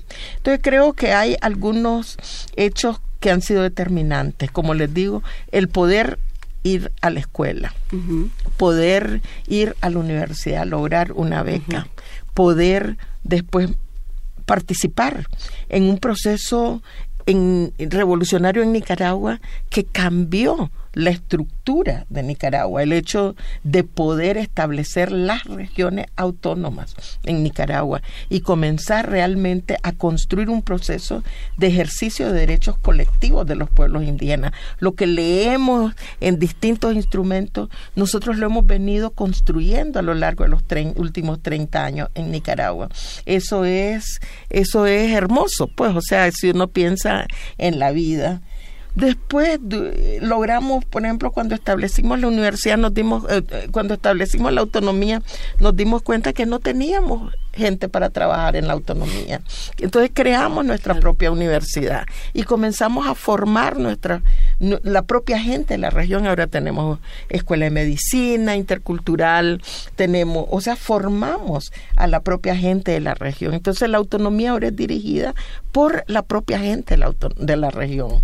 Después nos dimos cuenta cuando se acabó la guerra en los 80 que teníamos el peligro de que nos invadieran colonos porque resulta que la mitad de Nicaragua era autónoma en manos de 15% de la población. Entonces, ¿cómo lo vieron lo, no solo los ganaderos, sino también los campesinos pobres nicaragüenses mestizos que estaban siendo expulsados en el, a los noven, en el año 90, cuando cambia la revolución, pues obviamente comienza a cambiar nuevamente la reforma agraria y todos los títulos que se habían entregado a campesinos pobres comenzaron a perderse, tuvieron que empezar a endeudarse, perder sus tierras y fueron expulsados del Pacífico y Centro Norte. Entonces nos dimos cuenta que aunque teníamos autonomía, teníamos que asegurar el derecho a la tenencia, la seguridad jurídica de los territorios indígenas. Entonces, nuevamente a trabajar la ley de tierras para garantizar las tierras colectivas. Ahora tenemos un modelo autonómico que articula la autonomía regional multiétnica con los gobiernos territoriales indígenas, con los gobiernos comunales. Es un modelo de autonomía que es propio de Nicaragua, porque obviamente cada país busca la forma como garantizar el ejercicio de derecho a la libre determinación de los pueblos indígenas. Entonces yo digo que mi experiencia es, es, es única es única y lo que puedo llevar al movimiento indígena internacional es precisamente eso esa experiencia que hemos acumulado a lo largo de toda de todos estos años. Es que es justo muy interesante pensar que cada región eh, de Latinoamérica va a tener un modelo diferente y tiene una historia diferente eh, que se pero que, al mismo tiempo es la misma. Es que es, es, interesantísimo. ¿Cómo se vive en otras regiones, Otila? ¿Cómo es esta historia que nos compartes tú? De acuerdo con lo que tú dices, Luisa, en que todos somos distintos, eh, hay sistemas diferentes. Eh, lo que no cambia son las raíces históricas. Eh, lo vemos nosotros realmente a lo largo de los pueblos indígenas que tenemos mucha coincidencia, hay convergencias eh, desde la perspectiva cultural y desde la perspectiva de ser también eh, los pueblos oprimidos eh, después de la colonización. Entonces, está el tema de la colonización también en el debate nuestro de cómo descolonizarnos. Creo que en este sentido, la despatriarcalización, como también lo sostiene Bolivia, ¿verdad? Entonces, creo que en este sentido, nosotros también vemos desde Guatemala, muy similar también con México, porque somos la Mesoamérica, eh, Belice, eh, El Salvador, Honduras, Nicaragua, tenemos mucha similitud. Entonces, en este sentido, nosotras también hemos tenido una participación muy proactiva dentro del movimiento de, pueblos indígenas desde los años 70. Entonces venimos en el movimiento indígena, encuentros eh, latinoamericanos, encuentros por la paz, porque estábamos en una región convulsionada por la guerra. Entonces las protagónicas, eh, Rigoberta, Mirna, eh, varias de ellas prácticamente hacen una convocatoria para una marcha continental que yo recuerdo muy bien. Además incluimos a los afrodescendientes por ser prácticamente dos grupos humanos excluidos del desarrollo, digámosle así, desarrollo entre comillas, de los países latinoamericanos. Qué bueno ponerle las comillas al desarrollo. exactamente, porque, tenemos una visión distinta del desarrollo nosotros desde la perspectiva del buen vivir, en donde también hemos hecho propuestas eh, ya varias décadas. Creo que esto también nos ha hecho sentirnos que desde nuestras, desde nuestros propios países hemos hecho también eh, articulaciones las organizaciones, nos hemos organizado a las mujeres, empezamos desde los años 80 en una guerra tan convulsionada en Guatemala, por ejemplo, en donde se estaba cometiendo genocidio. Yo fui de la Comisión de la Verdad de Guatemala y la verdad es que tuve en mis manos eh, y escuché 7.448 testimonios y fue una tragedia enorme. Mientras eso estaba sucediendo, nosotros estratégicamente, nosotras las mujeres, estratégicamente eh, hicimos un movimiento muy pequeñito, porque estábamos rodeados de tanta amenaza, ¿verdad?, del ejército, Estado. Entonces planteamos de que queríamos nosotras las mujeres eh, presentar una agenda sobre nuestro desarrollo y se lo planteamos incluso porque nos supervisaba el ejército. Y le dijimos, miren, estos son los puntos del desarrollo, no hay ningún problema político acá. Lo que queremos es ver cómo crecer económicamente con nuestras artesanías. La verdad es que decíamos artesanías, pero en el fondo era hacer un estudio de la situación que estábamos viviendo los pueblos indígenas y qué medidas de seguridad podíamos tomar. Pero cuando esto estaba estábamos al frente de la visión de ellos, decíamos desarrollo desde esta perspectiva económica. Entonces creo que nosotras también asumíamos eh, pequeñas pero seguras estrategias. Entonces las regiones cambian, por supuesto. Nosotros tenemos eh, agendas articuladas las mujeres, pero también tenemos agenda articulada con las organizaciones mixtas y sobre todo el gran marco en la tierra, el territorio y los recursos naturales. Hay que cambiar varias nociones. Digamos, aquí en este espacio hemos cuestionado la idea de progreso. Justamente la tradición pareciera marcar un destino para las mujeres, pero despatriarcar, quitar el patriarcado como una ideología que, que las confina a un espacio pero que también la modernidad aparentemente las obliga a ser mujeres exitosas, a tener trabajos y unas formas de igualdad que también destruyen formas tradicionales. ¿Cómo combinar, cómo combinar este espacio? ¿Cómo combinar, cómo, cómo enfrentar la dinámica de la familia, de la infancia, la maternidad, la salud, siendo mujer? Cuáles son los espacios de, profesionalización, de cuidado, de estudio que permiten crecer, pero sin olvidar nosotros tenemos una perspectiva, eh, sobre todo la Mesoamérica, que comulgamos mucho con las energías de los días, eh, es decir, con el calendario, tiene mucha incidencia la espiritualidad, la cosmovisión y sobre todo el buen vivir. Lo articulamos bastante, los conocimientos y la sabiduría ancestral. Eso no lo perdemos. Podemos estar frente a la modernidad, no importa. Sabemos que las culturas van cambiando, se van transformando, pero las raíces no se olvida, no se desprende. Claro, también nosotras estamos aptas para interpelar nuestra cultura, porque a veces hay elementos que no nos dan como la holgura de poder crecer. Entonces, cuando estamos interpelando, eh, los mismos compañeros hombres se van dando cuenta de que nosotras también deseamos estar eh, al nivel que muy bien nos dicen los principios y valores fundamentales de que somos complementarios y que no podemos realmente estar eh, separados en ese sentido. Entonces, entramos, es cierto, a la modernidad, incluso nuestras artes van a la venta, pero queremos certificarlas, queremos ver de qué manera también hay un reconocimiento del de la propiedad intelectual de las mujeres. Eh, hablaba Mirna del, del tema de la educación a las niñas. Sigue siendo un problema en, en México, por lo menos, y yo me imagino que en, buena parte de América Latina, que las niñas vayan a la escuela, que las niñas reciban una educación, ah, em, una educación básica, ya no, este, por supuesto también la, la media, la superior, etcétera, pero pero desde la educación básica hay una preferencia por lo, porque si alguien tiene que ir a la escuela, que sea el niño, que sea el hombre. Eh, ¿Qué pasa? ¿Qué decirle? ¿Cómo formar hoy a las niñas, a las niñas en, en Nicaragua, en Guatemala, en México, en Honduras, en Salvador? ¿Qué, hacer? Eh, pensando también, por ejemplo, en, en cómo el cuerpo de la mujer también es territorio de guerra, cómo también se convierten en botín de, de guerra, en, en, botín de trata, de, de, de, abuso. ¿Cómo formar hoy a las niñas, Mirna Otilia?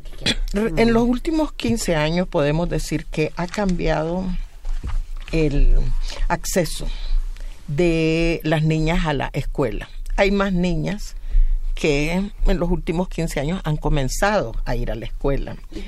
Sin embargo, esta educación se ha orientado básicamente a cumplir con el objetivo del acceso no necesariamente a la calidad educativa. ¿Qué tipo de educación?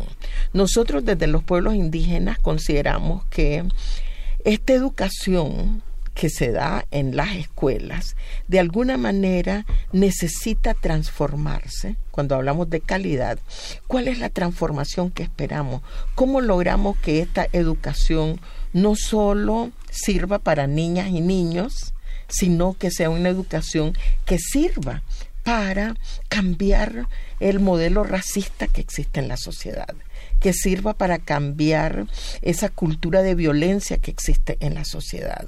¿Cómo hacemos que se comience a valorar nuevamente eh, cuestiones tan importantes como la complementariedad, la reciprocidad, la solidaridad, el respeto a los mayores. En nuestras comunidades se considera que el que va a la escuela se pierde, niño o niña, se pierde en el sentido de que la escuela hace que deje de respetar a los mayores. Entra en esta idea del desarrollo, como decíamos. Pierde su idioma Mm. tiene que, ha tenido que blanquearse ante el resto de la sociedad para ser aceptado. En nuestro diplomado con las, con las compañeras con las que estamos actualmente, las 33 mujeres nos dijeron que el primer lugar donde fueron discriminadas fue en la escuela.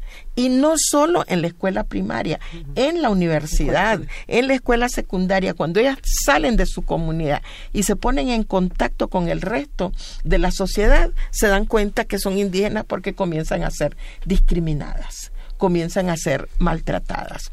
Entonces, el modelo educativo que nosotros esperamos es que en el concepto de calidad y pertinencia educativa, efectivamente el tema del racismo sea abordado, que los elementos culturales indígenas sean enseñados no solo a las niñas y los niños indígenas, sino todo el resto de la sociedad, porque al final los indígenas decimos nosotros queremos ser parte de México, queremos ser parte de Guatemala, pero el resto de la sociedad es el que no nos acepta. Entonces ese es un primer elemento. Por eso es tan importante el tema de la interculturalidad. Ahora, obviamente lo que nosotros encontramos en nuestros países es que ahí ha crecido la violencia distintos tipos de violencia. Y obviamente esa violencia afecta más a las niñas que a los niños y vuelve nuevamente a limitar su acceso a la escuela. O sea, las niñas que tienen que caminar a la escuela son violadas en el camino. O algunas llegan a las escuelas y los mismos docentes son los que eh, las maltratan y las violentan. Entonces, el tema de violencia no solo es dentro del hogar, es dentro de la comunidad por usos y costumbres. violencia si llegan a una escuela, en, un, en una finca que está siendo fumigada con insecticidas y las están contagiando y desde los 10 años ya tienen cáncer. O sea, o, es violentado porque eh, están en medio de, un, de una siembra de palma africana y perdieron su área de cultivo y ahora están viviendo en una zona de monocultivo o sea, es otra forma de violencia. Entonces nosotros, ese es uno de los temas centrales del diplomado. ¿Cuáles son los tipos de violencia que enfrentamos las mujeres indígenas? ¿Qué pasa cuando las mujeres indígenas tienen que discutir la diversidad lingüística, pero también tienen que entrar al tema del lenguaje incluyente que incluya a las niñas en las escuelas, que haga también una, una diferencia en estas otras cosas. ¿Cómo, ¿Cómo podemos entrar a un tema como esto o seguir esta conversación? Otilia, tú hablabas de, por un lado, de educación sexual y hablabas de lo que se, lo que llaman lo que han llamado ustedes calidad educativa, que es muy interesante cómo han ido secuestrando los conceptos y los les han dado la vuelta y los han hecho funcionar para lo que lo que necesitan como poblaciones indígenas y como poblaciones eh, interculturales. ¿Qué pasa con estas ideas de, de eh, otra educación, otro tipo de educación de la que plantea el Estado? Bueno, eh, nosotros siempre eh, hacemos estos planteamientos de que estamos frente a un sistema eh, muy penetrado en todas las repúblicas de América Latina, un sistema que fue implantado desde 1500 tanto o 1400 tanto, ¿no? en este sentido, el sistema se ha convertido en un sistema muy poderoso y, y de una hegemonía cultural muy fuerte. Entonces, cuando nosotros incursionamos a las escuelas, obviamente sentimos ese, ese, ese desencuentro, ese choque. Porque venimos de una, de una forma de cultura y de civilización distinta y que nos encontramos en una escuela eh, monocultural. Ni siquiera hablan de nuestra cultura, ni siquiera hablan de nuestros valores y principios, ni siquiera hablan de esa historia precolombina, si se quiere, de esa forma. ¿verdad? Entonces, partimos de la historia colonial. Entonces empezamos a aprender los héroes, las heroínas, por si acaso hubo alguna para el sistema, que generalmente se, se niega a las heroínas. Entonces, no encontramos realmente e, ese, e, e, ese clic, esa articulación, ese vínculo, no lo encontramos realmente. Entonces estamos aprendiendo cosas distintas y si somos monolingües, peor, porque quien nos está realmente abordando la educación es uno monolingüe desde la perspectiva castellana. Entonces, ese choque realmente nos hace eh, prácticamente desarticularnos y entonces encontramos otras, digamos, vías no que no concuerdan con nuestra cultura. Entonces, ¿qué debe hacer el sistema educativo? Ese es el reto para América Latina, en donde debe crear políticas para la calidad educativa dentro del marco de la diversidad. Entonces, indígenas, afrodescendientes, discapacitados o los especiales, pues en discapacidad, en la diversidad. Yo creo que para eso eh, los sistemas educativos están llamados a, hacer el diagnóstico apegado a las realidades. No lo hacen, o si lo tienen, no lo saben hacer. Entonces, ¿por qué no incluyen a indígenas? Es lo que siempre nosotros decimos que para el diseño de las políticas deben estar los indígenas, mujeres y hombres, no solamente hombres. Debe también estar la perspectiva de las mujeres. Entonces ahí se va creando la política y los programas adecuados para las niñas y entonces vamos encontrando su cultura, su idioma, profesores que hablan sus idiomas. Entonces, en los primeros años, primero y segundo año, para mí, desde mi propia perspectiva, debe haber un 90% de educación en su idioma traer elementos desde la comunidad, cómo vive, cómo, eh, qué produce. Ahí, digamos, lo local es un aspecto fundamental, digamos, pensando que la, lengua también es algo que ha dividido a los pueblos indígenas, sobre todo en México, la diversidad lingüística, el primer esfuerzo es el aprendizaje del español. Digamos, es difícil ver a un otomí que quiera aprender zapoteco o mixteco o a alguien que quiera hablar otras lenguas. Así como se reconoce la, diversidad, hay este obstáculo de comunicación entre una lengua y otra. Digamos, las obras de teatro, los relatos, las leyendas que se escriben, se pueden escribir en una lengua, no se, no se leen en otra, y tampoco en español si no están traducidas así. ¿Cómo enfrentan ese, ese problema que es la lengua materna, ¿no? la lengua que, se, que digamos tiene un índice de lo femenino, que se aprende al calor de la, de la madre, de la gente que cría, de la abuela o de la hermana? ¿Cómo, cómo enfrentar ese tema? Hay distintas experiencias de revitalización lingüística en la, en la región. O sea, hay 826 pueblos y ahora solo se hablan 400 idiomas. Hemos perdido ya más de 400 idiomas en la región. Entre las experiencias de revitalización lingüística eh, hay algunas vinculadas a las escuelas y otras que son propias de la comunidad. O sea, un, hace poco encontré allá en Punta Chueca a un señor que ha hecho traducciones del idioma Comcac y ahí están ellos volviendo nuevamente a mantener su idioma a través de iniciativas propias en la comunidad. Hemos visto otras experiencias en otras regiones del mundo en donde también se hacen escuelas de inmersión eh, lingüística en donde solo aprenden en su idioma hasta hasta ya la secundaria está comprobado que se necesita mantener la lengua materna al menos los primeros nueve años mm. de la educación para fijar. fijar sus conocimientos porque la lengua no solo tiene que ver no solo es un instrumento de comunicación tiene que ver con la cosmovisión con la espiritualidad con los valores. O sea hay mucho significado. Por ejemplo cuando hablaba sobre las relaciones de de o sea mujeres hombres un lenguaje inclusivo. En mi idioma no hay eh, problema porque siempre se ha, ha, habido un lenguaje inclusivo. Lo masculino es una cosa y lo femenino es otra cosa y tienen distintos términos en todo. Entonces, el lenguaje inclusivo probablemente es problema en el castellano, pero no en muchos de los idiomas indígenas, ¿verdad? Entonces, entre estas experiencias de revitalización lingüística, vemos que va jugando un papel importante, por ejemplo, el movimiento de poetas y escritores en lenguas indígenas. Y aquí hay mucha experiencia de eso en México. O el cine indígena. Ahora ya estamos trabajando eh, cine indígena radios, las radioemisoras comunitarias juegan un papel importante en la revitalización lingüística, las televisiones locales en donde se producen programas también pero creo que el tema de promover modelos educativos interculturales ha sido un enorme esfuerzo que se ha hecho en la región. Hay algunos países en donde hay una larga experiencia de educación intercultural bilingüe y cuando esta educación intercultural bilingüe se maneja y se dirige de forma conjunta entre pueblos indígenas y los ministerios de educación dan, dan buenos resultados. Cuando el Estado se apropia de la educación intercultural bilingüe, y lo quiere hacer solo, pues obviamente no tiene los mejores resultados. Vemos también experiencias en las universidades. Hemos creado una red de universidades indígenas en la región, en donde también se enseñan eh, estos idiomas indígenas y se va combinando con otros idiomas.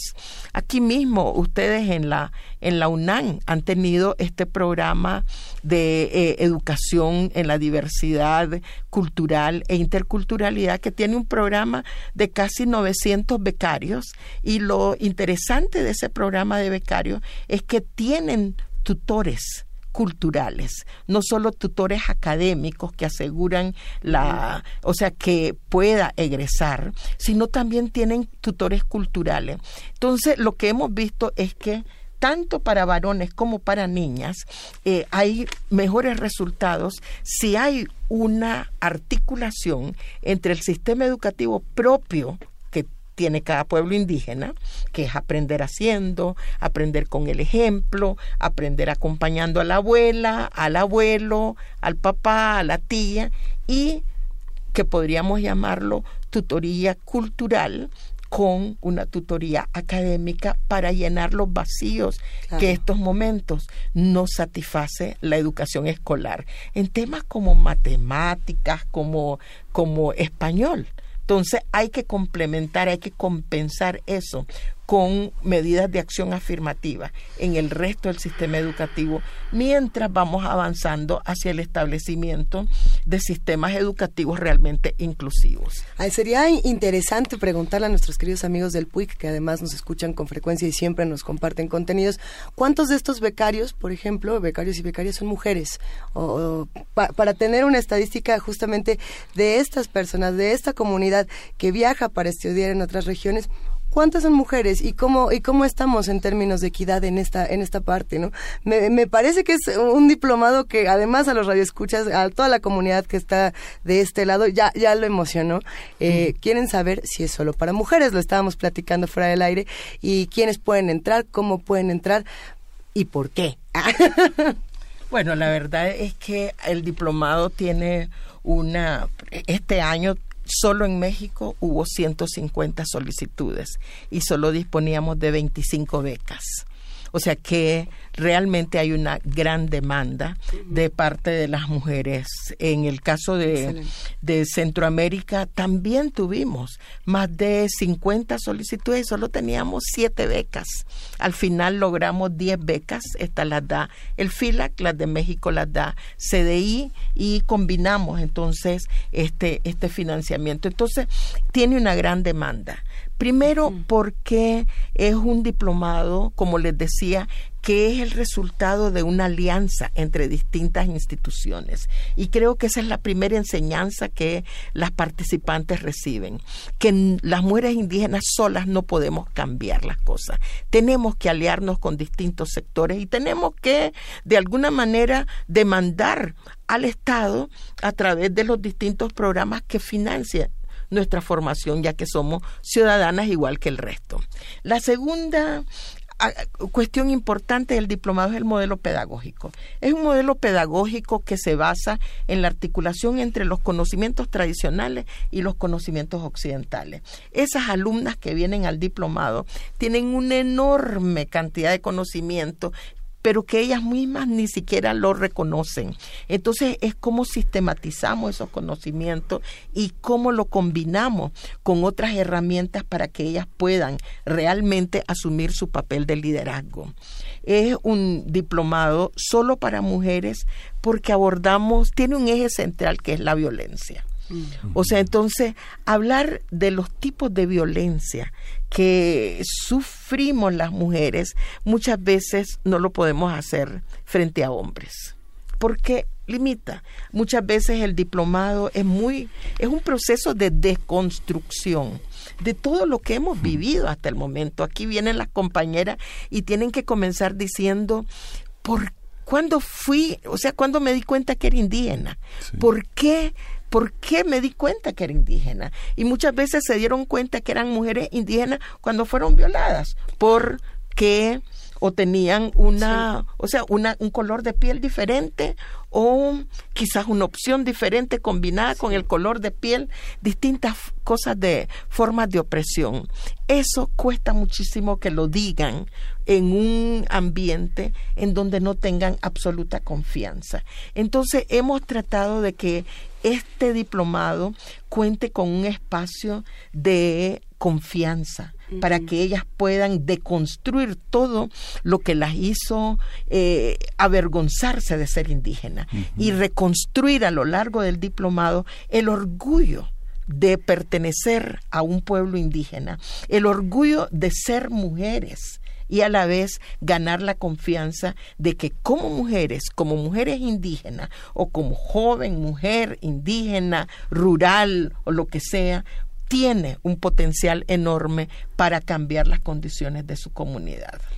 Eh, no me gustaría que se, nos acabe el tiempo, por, por desgracia, pero no me gustaría terminar sin... Eh, sin hablar de este tema del desarrollo entre comillas, porque yo creo que es el gran problema al que nos, bueno, no, no el gran, uno de los grandes problemas a los que nos estamos enfrentando, porque escuchar, eh, yo escuchaba esto sobre la, educación eh, intercultural, sobre la educación en el propio idioma, con todas las complejidades que ya apuntaba de alguna forma Miguel Ángel, y entonces eh, me imaginaba a los eh, a quienes toman las decisiones, a quienes han formado estas políticas educativas excluyentes, diciendo, bueno, es que estamos pensando en una educación para el mundo global y para el siglo XXI y para la economía mundial y para todos estos términos y para el desarrollo y tal. Y entonces eh, es, hay, son proyectos completamente contrastantes. O sea, por, por algo eh, Latinoamérica ha tendido a homogeneizar y a decir, no importa, a blanquear, como eh, poniéndolo en tus términos. Mirna, ¿no? Ha tendido a decir, no importa de dónde vengas, no importa lo que tú hables, no importa lo que hayas aprendido en tu casa, a partir de ahora te vamos a, borrar lo que sabías y vuelves a empezar. Y lo que sabías no sirve, lo cual es una violencia brutal. Entonces, ¿qué pasa con eso? ¿Cómo, cómo ¿Cómo entendemos de otra manera? ¿Cómo le damos la vuelta a esta idea de desarrollo, de progreso, que lo que implica son monocultivos, que lo que implica son pérdidas eh, lingüísticas, pérdidas culturales, pérdidas humanas, pérdidas de dignidad? ¿Cómo nos eh, comenzamos a darle la vuelta al paradigma y empezamos a pensar en el buen vivir, como, como decía Notilia? Otilia ah, primero, luego Mirna y nos vamos. Bueno, nosotros tenemos nuestro propio concepto de desarrollo y partimos siempre eh, de la gran premisa humana, la vida. Creo que la vida nosotros la, conceptualizamos en donde tiene que ver muchísimo con el calor, el agua, el viento y la tierra. Si ese es el contexto, obviamente para tener una vida Vemos entonces el resto de elementos, como la vida digna, una vida sin violencia, la libre determinación, la autonomía, el contexto comunitario, la vida comunitaria, la nosotridad, la comunidad, la colectividad versus individualidad. Entonces, si nosotros hacemos cosechas, siempre estamos compartiendo cosechas. Intercambiamos también nuestros productos el tequio es una cosa que vive en México y todos los países en donde estamos los pueblos indígenas, siempre hay un intercambio de cosechas. Creo que esta visión del mundo y del paradigma que tú hablas, eh, del buen vivir, se centra en esta vida. Entonces la defensa de la vida, de la humanidad, tenemos que defender obviamente el agua, la tierra, el territorio. Y no es solamente para los pueblos indígenas, es para la humanidad. Entonces creo que bajo estos conceptos de sabiduría ancestral, en donde realmente respetamos la madre tierra, ahí va a centrar nuestro propio desarrollo, nuestro propio crecimiento desde la perspectiva de la colectividad. Entonces no podemos ser individualistas, no podemos pensar en el capital, eh, ese capital eh, canibalesco, y que tiende y tira, digamos, el desarrollo porque este es el crecimiento económico de los países? De ninguna manera. Tiene que haber alimentos para todos, agua limpia para todos, todos y todas. Tiene que haber, digamos, alimentos sanos para todas y todos. Si esa es la visión de los pueblos indígenas, ¿por qué quieren destruirnos con un concepto y con un desarrollo netamente industrializado?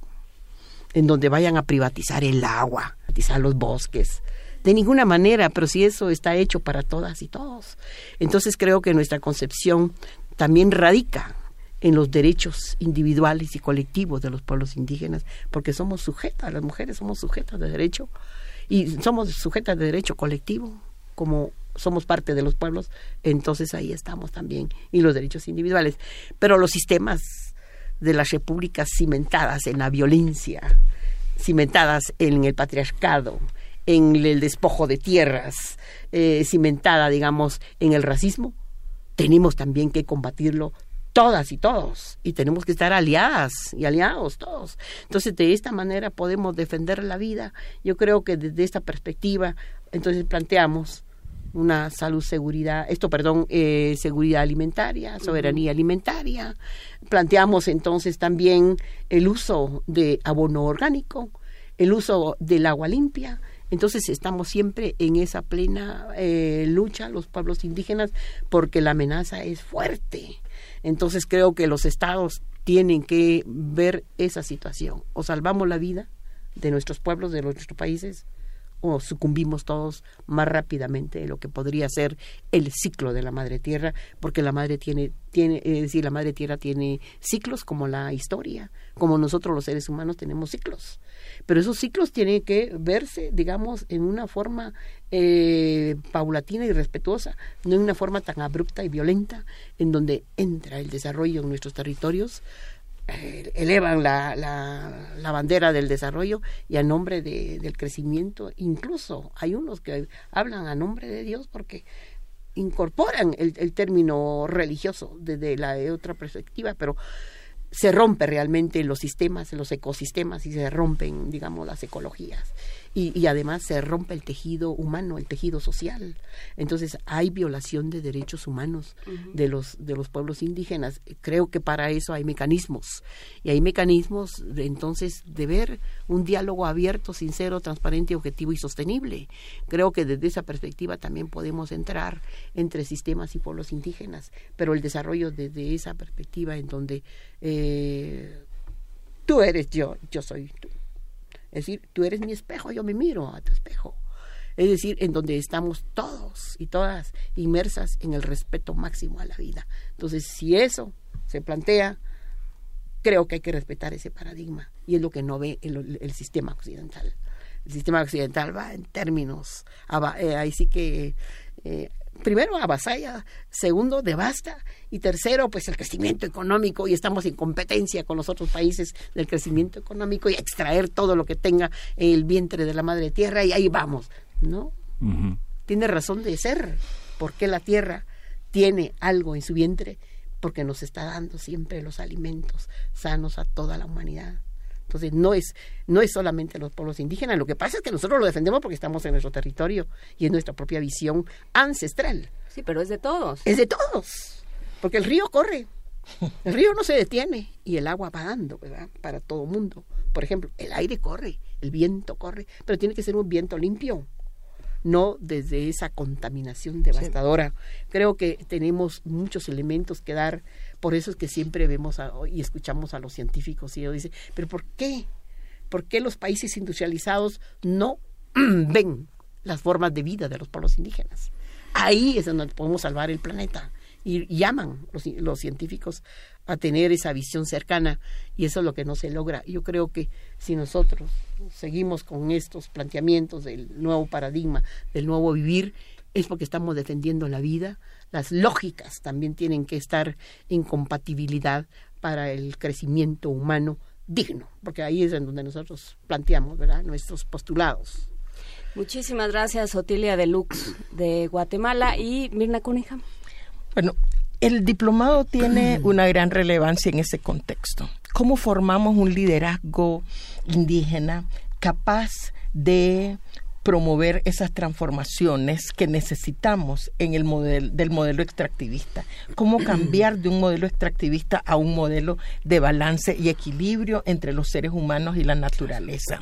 Cómo cambiamos cómo un liderazgo puede enfrentarse al desafío de luchar contra la, la violencia racista, homofóbica, eh, patriarcal. O sea, realmente es un liderazgo, como le decíamos nosotros a nuestras, a las participantes en el diplomado, que tiene enormes desafíos.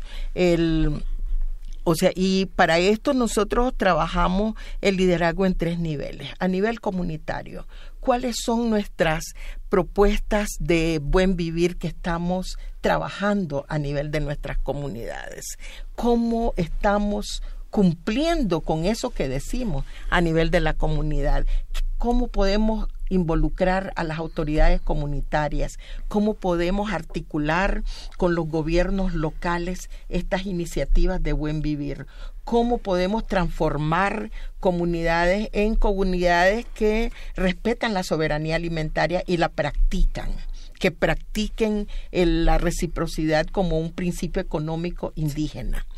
Pero también formamos liderazgo para incidir a nivel de los países, a nivel nacional, cómo logramos ir promoviendo institucionalidad que gestione el tema indígena dentro de los países de una forma respetuosa, una institucionalidad en donde haya participación indígena, en que logre promover una agenda dentro de los estados que respete los derechos indígenas. Y el otro nivel que trabajamos es el internacional. Sabemos que si tenemos los estándares internacionales de derechos humanos en la Declaración de la ONU sobre Derechos de los Pueblos Indígenas, en el Convenio 169 de la OIT, en otros instrumentos.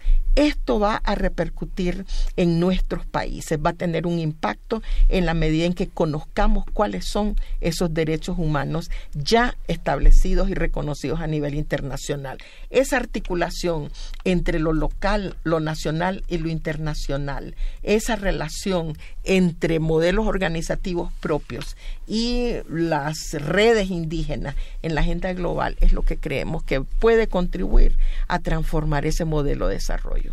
Pues nos cae encima el, la guillotina del tiempo. Muchísimas gracias a de la doctora Mirna Cunningham, muchísimas gracias a Otilia de Lux Cotí, que están aquí con nosotros y que hacen, eh, que abren estas brechas para que vayamos todos juntos. Muchísimas gracias a ustedes dos y nos vamos a la tercera hora de primer movimiento. ¿Qué pasó, Luisa Iglesias? Brevemente, para contarles que el PUIC nos escribe para decirnos que sí, que en estas becas hay 457 mujeres y 453 hombres, hablando de equidad.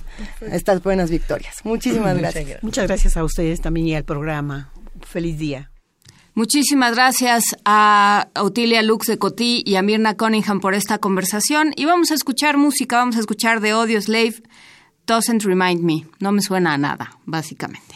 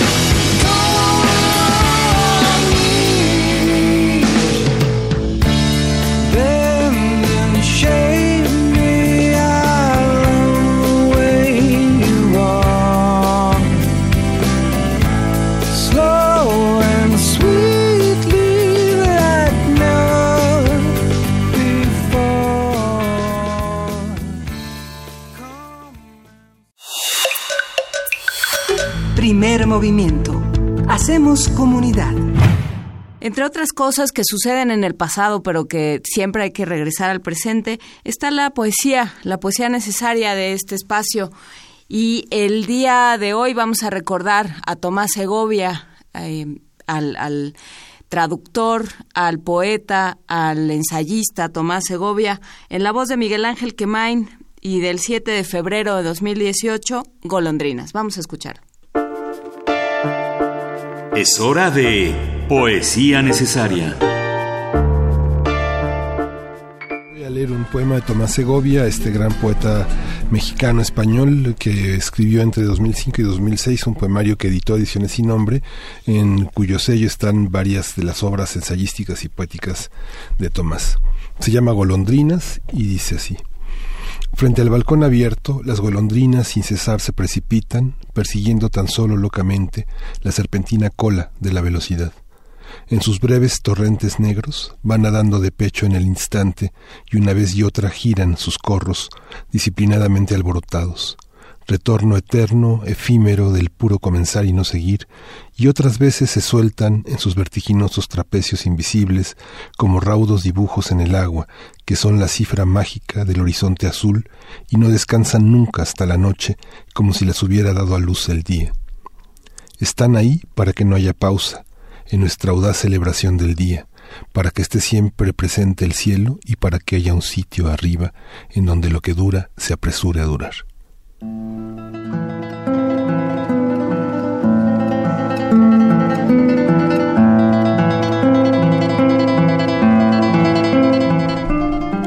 De Francisco Tarrega, Recuerdos de la Alhambra, en la interpretación de Ana Vidovic.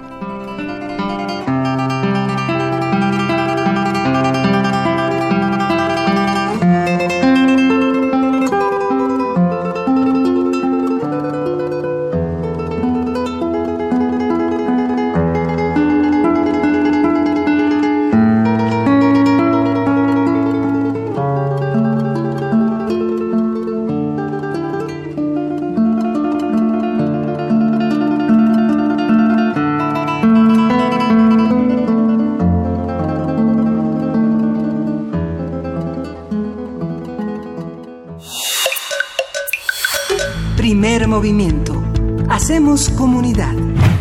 Parte de nuestros momentos de solaz y esparcimiento pasan necesariamente por Pavel Granados, por este personaje que lo sabe todo sobre, sobre los sonidos, sobre los, eh, los emisores de sonido, de palabra y de música de este país. Pavel Granados, él es coordinador del catálogo de música popular mexicana de la Fonoteca de México y es realmente un repositorio de conocimientos. Vamos a platicar con él de cómo fue que se grabó Bésame mucho. Fonografías de bolsillo. Y ya está con nosotros Pavel Granados, escritor y coordinador del catálogo de, de música popular mexicana de la Fonoteca Nacional. ¿Cómo estás, querido Pavel? Luisa, pues muy emocionado de estar aquí con ustedes. Eso veo, ya andaban aquí grito y grito y mucha algarabía por tantos temas que vamos a tocar en estos pocos minutos. Arráncate, querido Pavel, ¿por dónde le vamos a entrar esta nueva sección, fonografías de bolsillo? Pues mira, para mí es muy bonito porque toda la vida me la he pasado buscando así rarezas y exquisiteces musicales. Y ahí dentro de la fonoteca, que ha tenido la suerte de poderme echar unos clavados en esa, pues es más que una piscina olímpica, es como un mar, porque están una cantidad enorme de archivos personales e institucionales a los que puedes meterte y buscar siempre. Y además es una cosa, es un poco navegar sin brújula, porque pues podrías pensar, bueno, vamos a buscar qué hay en Radio UNAM en 1960 y tantos. Bueno, pues puedes encontrar cosas que hay en la colección de fulano, pero hay momentos en que no tienes ni idea de qué te puedes encontrar, hacia dónde navegar. Y bueno, pues poco a poco se ha ido eh, limpiando esa, conociendo, haciendo una cartografía de un archivo que tiene ahorita creo que un poco más de 500 mil soportes.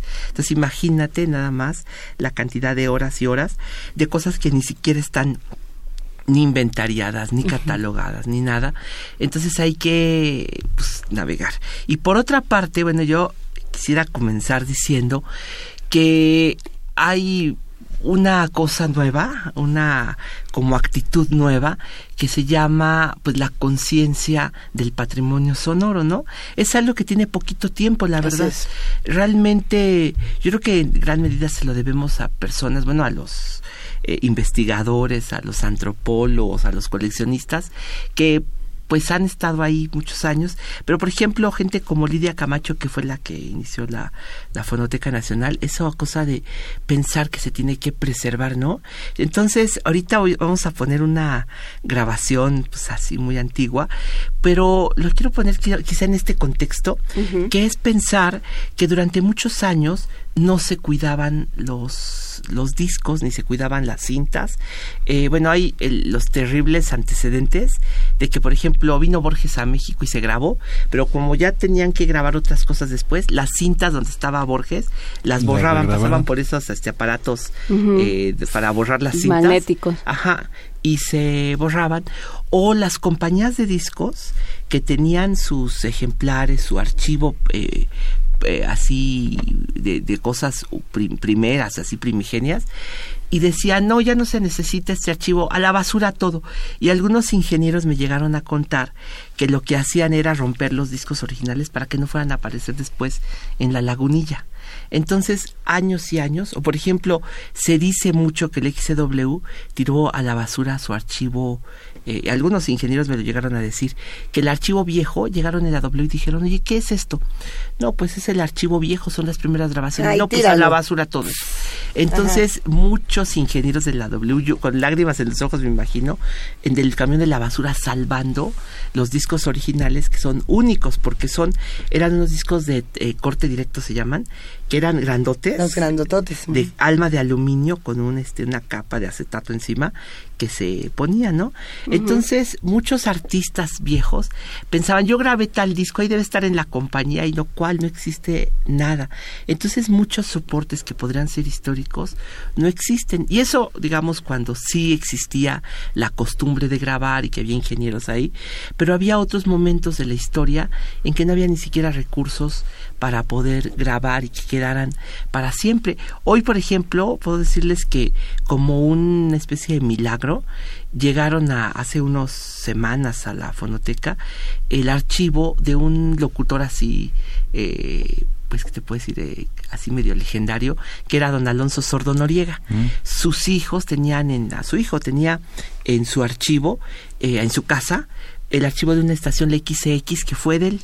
Y están ahí este ahora bueno pues eh, reportajes los más la voz de Miguel de Manuel Ávila Camacho no se conocía ahora ya se puede escuchar ahí en la fonoteca porque estaba en el archivo de Sordo Noriega. Ya ya traíamos cositas para platicar de eso de reportajes de cómo eran los reportajes en los años finales de los años 30 principios de los años 40 pero no hay muestras de radio de esa época. Entonces lo que ahorita vemos pues que pasa y que creemos que va a estar para siempre, resulta que puede ser que no sea así, ¿no?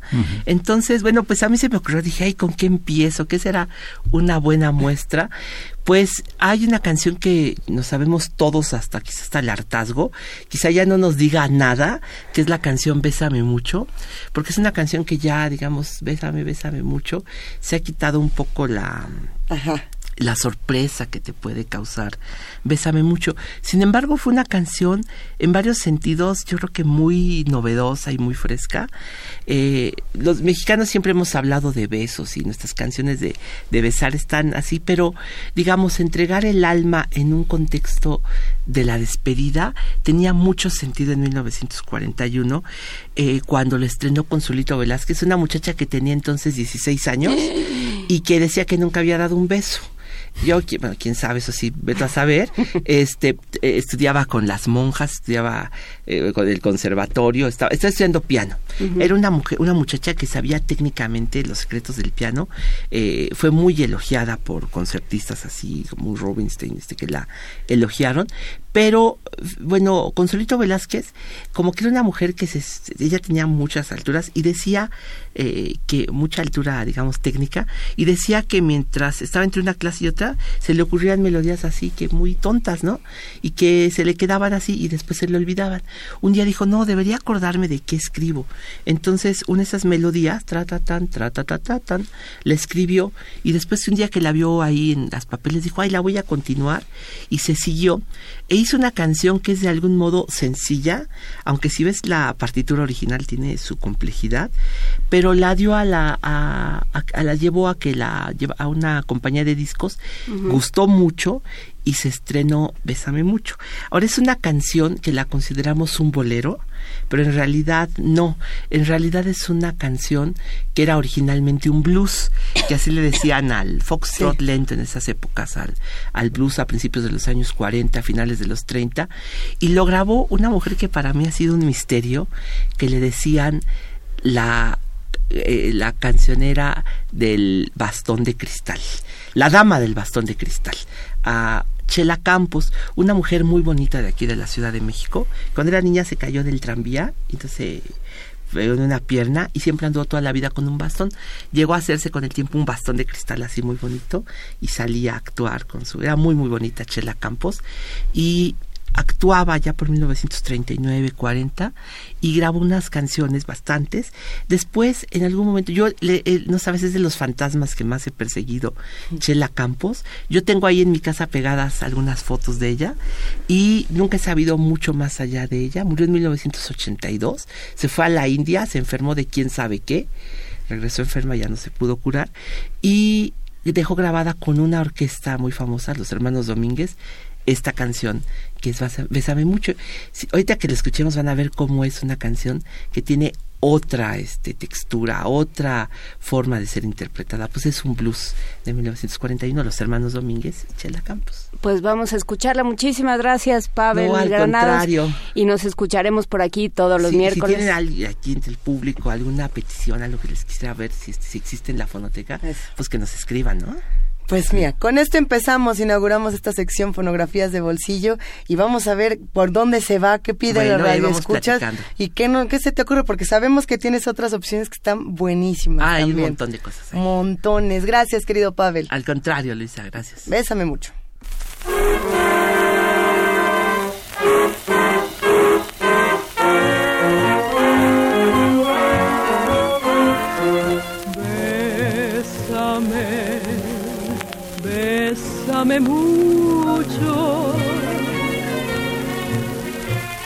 Como si fuera esta noche la última vez.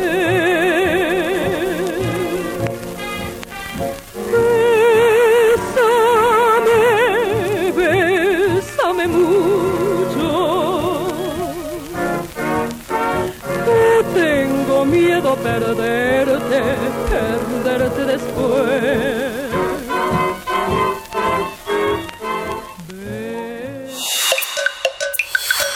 Primer movimiento.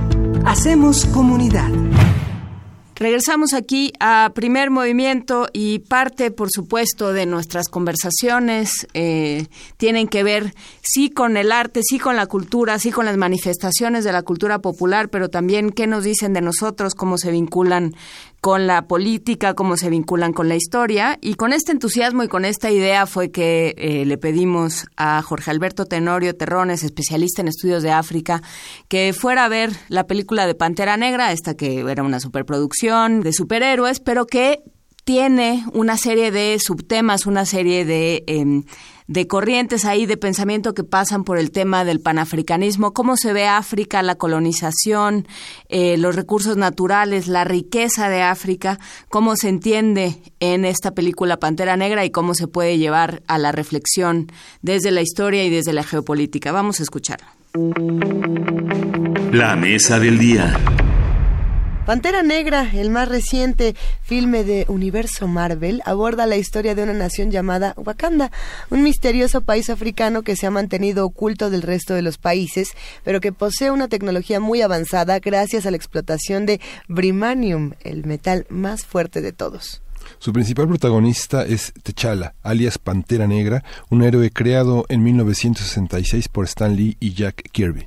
T'Challa desea que el vibranium y los avances tecnológicos se mantengan en secreto, pero hay quienes buscan aprovechar estas ventajas para ayudar a sus vecinos africanos o intervenir en otros conflictos bélicos para que todos los negros del mundo puedan pelear por la igualdad y por sus derechos. Y a partir de los postulados de la película dirigida por Ryan Coogler, hablaremos sobre la relación histórica de África con el resto del mundo. Y nos acompaña Jorge Alberto Tenorio Terrones, él es maestro en Relaciones Internacionales, miembro del Seminario Permanente de Estudios Africanos y profesor del Centro de Relaciones Internacionales de la Facultad de Ciencias Políticas y Sociales de la UNAM. Y bueno, ya lo conocen, es un especialista en estudios de África. Gracias. ¿Cómo estás, Jorge Alberto? Muy bien, buenos días a todos. Gracias por la invitación nuevamente. A ver, es, es un tema interesante. Bueno, va a ser una manera bonita de relacionar tanto la historia de África como lo que podemos ver en esta representación cinematográfica. ¿Cómo entrarle al tema de Black Panther y también a todo lo que ha ido moviendo después de su estreno?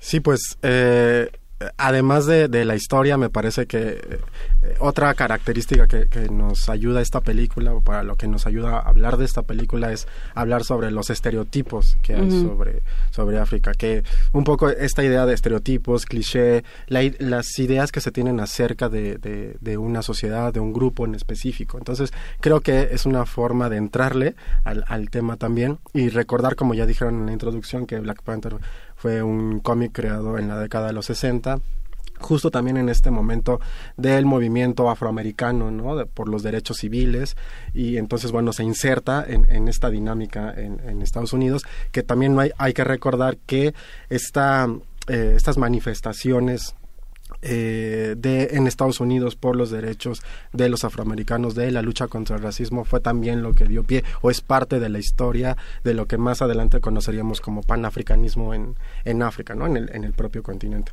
Entonces, bueno, es un, es un eh, cómic que ahora se hace eh, película, que también se inserta en otro momento interesante de Estados Unidos, uh -huh. ¿no? Recordemos esta parte de de todo lo que ya había empezado hace desde el 2015 me parece que, que resurgió esta idea del racismo en Estados Unidos con eh, los abusos y las muertes cometidas por policías sí se dieron Estados cuenta Unidos, de ¿no? que de que seguían siendo racistas. Cómo entonces bueno sí les cayó de novedad pero vamos, eh, para quien no haya visto la película, no, eh, digamos, el planteamiento principal es qué pasaría si existiera un país africano que no hubiera sido arrasado y colonizado y despojado de todos sus recursos. ¿no? Esa es la idea. Sí, así es. Entonces, bueno, antes que, que, nada, espero que la gente que nos esté escuchando y que quiera ver la película, bueno, si quiere cambiarle, yo les sugeriría que no, lo vamos a hablar de manera general, pero no esto de spoiler, ¿no? Nada. Exacto, Ajá. esto de spoiler, ¿no? O de eh, echarles a perder la película, bueno, trataremos de, de no hacerlo, pero efectivamente, esta, esta película trata de un país que, como bien eh, lo dice Juana Inés, se, eh, se supone que es un país que no fue colonizado en uh -huh. África. ¿no? Recordemos que en África solo existieron dos países que eh, en la realidad no fueron colonizados. Uno de ellos fue Etiopía, ¿no? salvo uh -huh. la breve invasión de los italianos, y el otro fue eh, Liberia, ¿no? que es este enclave este, de Estados Unidos de, de, América que se forma también en el siglo XIX para eh, regresar a todos estos, eh, digamos, esclavos o, o, descendientes de esclavos, ¿no? que ya hablamos en algún momento sobre, sobre Liberia. Entonces, en ese, en ese eh, momento se inserta y además este país eh, creo que hace alusión, este país ficticio, eh, que si mal no recuerdo es Wakanda, uh -huh. eh, hace alusión a, a varios eh, países en, en, África. Podemos hablar de que hace alusión a Sudáfrica por el idioma, uh -huh. que en algún momento hablan en la película, la lengua que, que, que, hablan, y que curiosamente no se traduce, que es otro de los estereotipos que sigue existiendo en, cuando eh, hay películas en África o, de, o que hacen alusión a África en otros países o en otros contextos, ¿no? Es decir, los eh, los idiomas o las lenguas africanas no se traducen. ¿Cómo? ¿no? O sea, decir, pero ¿cómo no se...? Sí tiene subtítulos al español. Sí tiene subtítulos, pero no se traduce en la lengua y en algunas ocasiones no se traduce lo que están diciendo o no sabes realmente qué es lo que, lo que están diciendo. Es un problema de traducción. En este caso, efectivamente, sí tiene los subtítulos en inglés, ¿no? Que es un idioma de, de Sudáfrica que es difícil de pronunciar, ¿no? Que es porque es una, un idioma eh, que tiene un clic que cuando hablan hacen los saltillos glotales que se llaman. Uh -huh. Entonces esto que es el chosa o cosa, ¿no? Es que es uno de los idiomas que hablan en, en, la película. Hace alusión a Kenia, hace alusión a República Democrática del Congo, ¿no? Eh, que con este material, ¿no? Que, que viene del, del de, de, de, fuera de la Tierra, extraterrestre, ¿no? Uh -huh. Además, entonces, eh, además, en, eh, digamos, insertado en, en, un área impenetrable, ¿no? Por la naturaleza. Entonces, hay como mucho, juegan mucho con esas ideas de muchos estereotipos que hay en, en, en África, ¿no? Por, por, ejemplo, este material que, que, mencionan, que es el vibranium, que está en todos los cómics de, de, de Avenger sí. y en las películas, que es, digamos, la base, ¿no? Y a veces uno que es más fuerte que el metal, pero mucho más ligero. Y de hecho existen estos metales. Por ejemplo, también en África hay metales, y no solo en África, también en, en Sudamérica.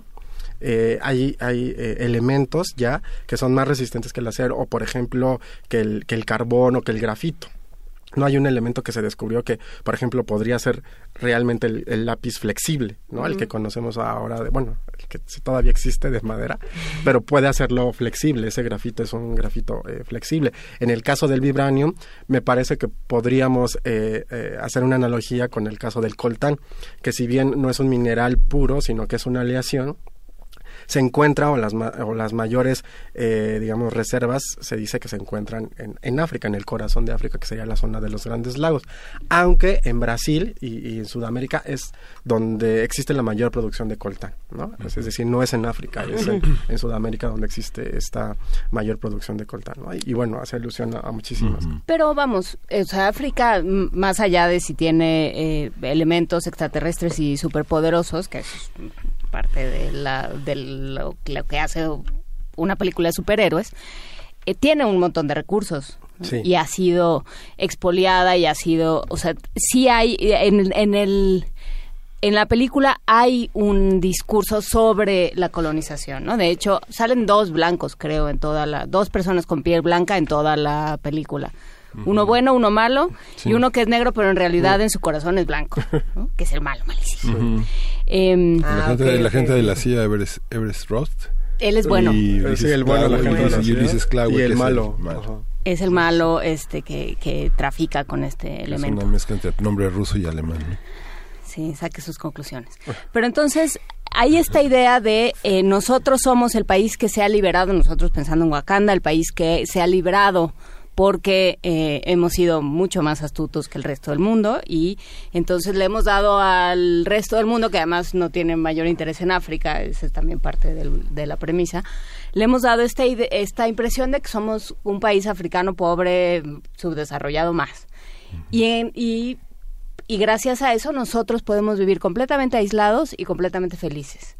Y la premisa de la película es, ¿y entonces qué pasa con el resto de los africanos?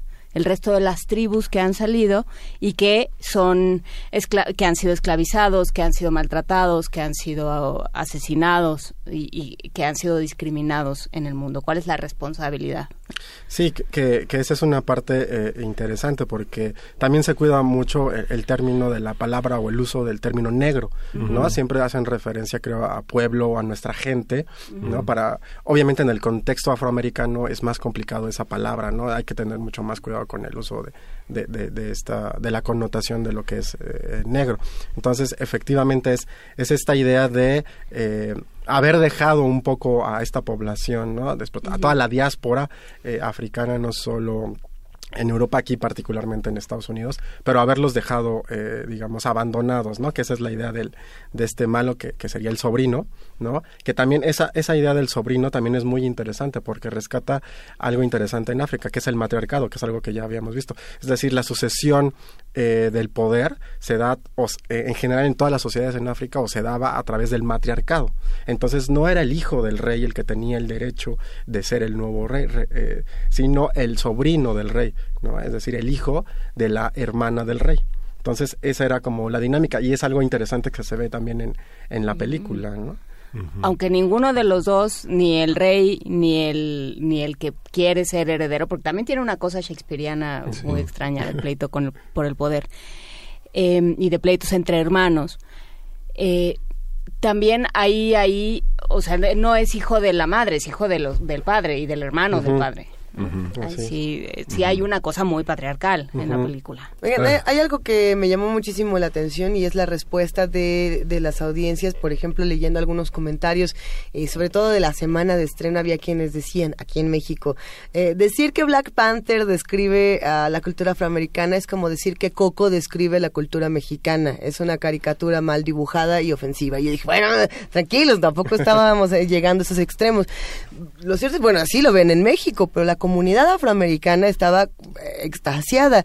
De igual manera, muchas personas negras en diferentes partes del mundo dijeron, esta película me representa. ¿Por qué en 2018 sí podemos sentirnos representados por la ficción y sí podemos decir, esto que veo aquí sí habla de mi historia, sí habla de mi, de mi piel, sí habla de todas estas cosas que, que están ahí que las tengo que decir de alguna manera?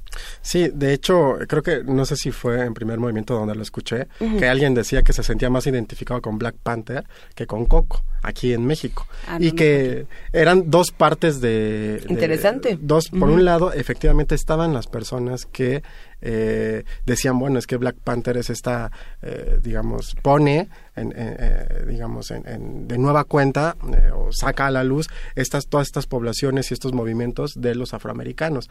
Pero también al mismo tiempo estaba, eh, digamos, algunas otras voces que decían, bueno, esto no me representa y hacían una pregunta, ¿cuántas, hablando exclusivamente del cine, ¿no? ¿Cuántas escenas de la película fueron filmadas en África? ¿Ustedes saben cuántas escenas? Seguro ninguna. Efectivamente, ninguna, ¿no? Entonces fueron filmadas en, en, en otras partes del mundo, en Estados Unidos, en estudio, efectivamente, y creo que en Argentina fueron algunas eh, filmadas. la Patagonia. Ajá. Y, y bueno, eso, ¿no? ¿Qué hace África en, en- dentro de todo esto, ¿no? O, o qué es eh, a, lo que juega. Y en muchos comentarios en Twitter, efectivamente, de afroamericanos decían, es que la voy a ver, y estaban muy entusiasmados con la película, ¿no? Porque por fin decían, incluso maestros en Estados Unidos decían, voy a mandar a, a los- todos los A alumnos todo al grupo, para que realmente los niños vean reflejados por primera vez eh, eh, la figura de un héroe, ¿no? Con piel negra, ¿no? Que Sí. será un poco... Es interesante esta visión de dónde está África en realidad, ¿no? En las siete noches Borges dice dónde está el Oriente, y el Oriente está en todas partes en realidad, ¿no? Y esta idea de cuando le pregunta a Ulises Clague, este, dime algo que sabes sobre sobre Bacanda. Mm. Y Ebert le dice, Mm. este, bueno, estuve ahí, ya sabes, este, textiles, pastores, trajes geniales. Y dice, bueno, todo un frente. Dice, el do- es, lo llamaron el Dorado. Pensaron que estaba en Sudamérica, pero en realidad siempre estuvo en África y no lo habían visto. ¿no? Sí, sí, sí, que, que es otra de, de las ideas que se, que se reproduce, ¿no? Esto del folclore en, en África, que lo vemos también reflejado en la película con las danzas, ¿no? Que, que es par- estos estereotipos son parte de la realidad. Son, No tienen es que las sea- mejores armas del mundo y siguen peleando con lanzas. Exacto. ¿No? Pero con lanzas Pero de vibranio. vibranio, sí. Exacto, eso sería la, la diferencia, ¿no? Y, y además, incluso la cuestión de la moda que es importante para ellos, ¿no? Por ejemplo, en Nigeria, en Senegal, en Sudáfrica, en muchas partes de África, la moda es muy importante. Las mujeres de verdad se arreglan muchísimo, ¿no? Por eso también esta idea de las pelucas. Eh, los trajes que vemos que utiliza el protagonista también, que, que son trajes que combinan justo eh, estas telas eh, de, de la tradición en África, ¿no? De, de- de algodón, con nuevos estilos, ¿no? Sí, Nuevas, sí. Fashion, fashion, fashion, Exacto, sí, fashion, ¿no? porque de verdad es, es algo que les, eh, que les interesa. Sí. Si les parece bien, vamos a hacer una brevísima pausa para despedir a nuestros amigos del 860 de AM. Les agradecemos por habernos permitido llegar una semana más a sus hogares o a donde sea que nos estén escuchando u observando. Eh, un abrazo a todos ¿A los de AM. guaridas? A sus guaridas. Regresan a su programación habitual y los que se quieran quedar en primer movimiento, estamos en el canal 120, en el 20.1 y en el 96.1 de FM.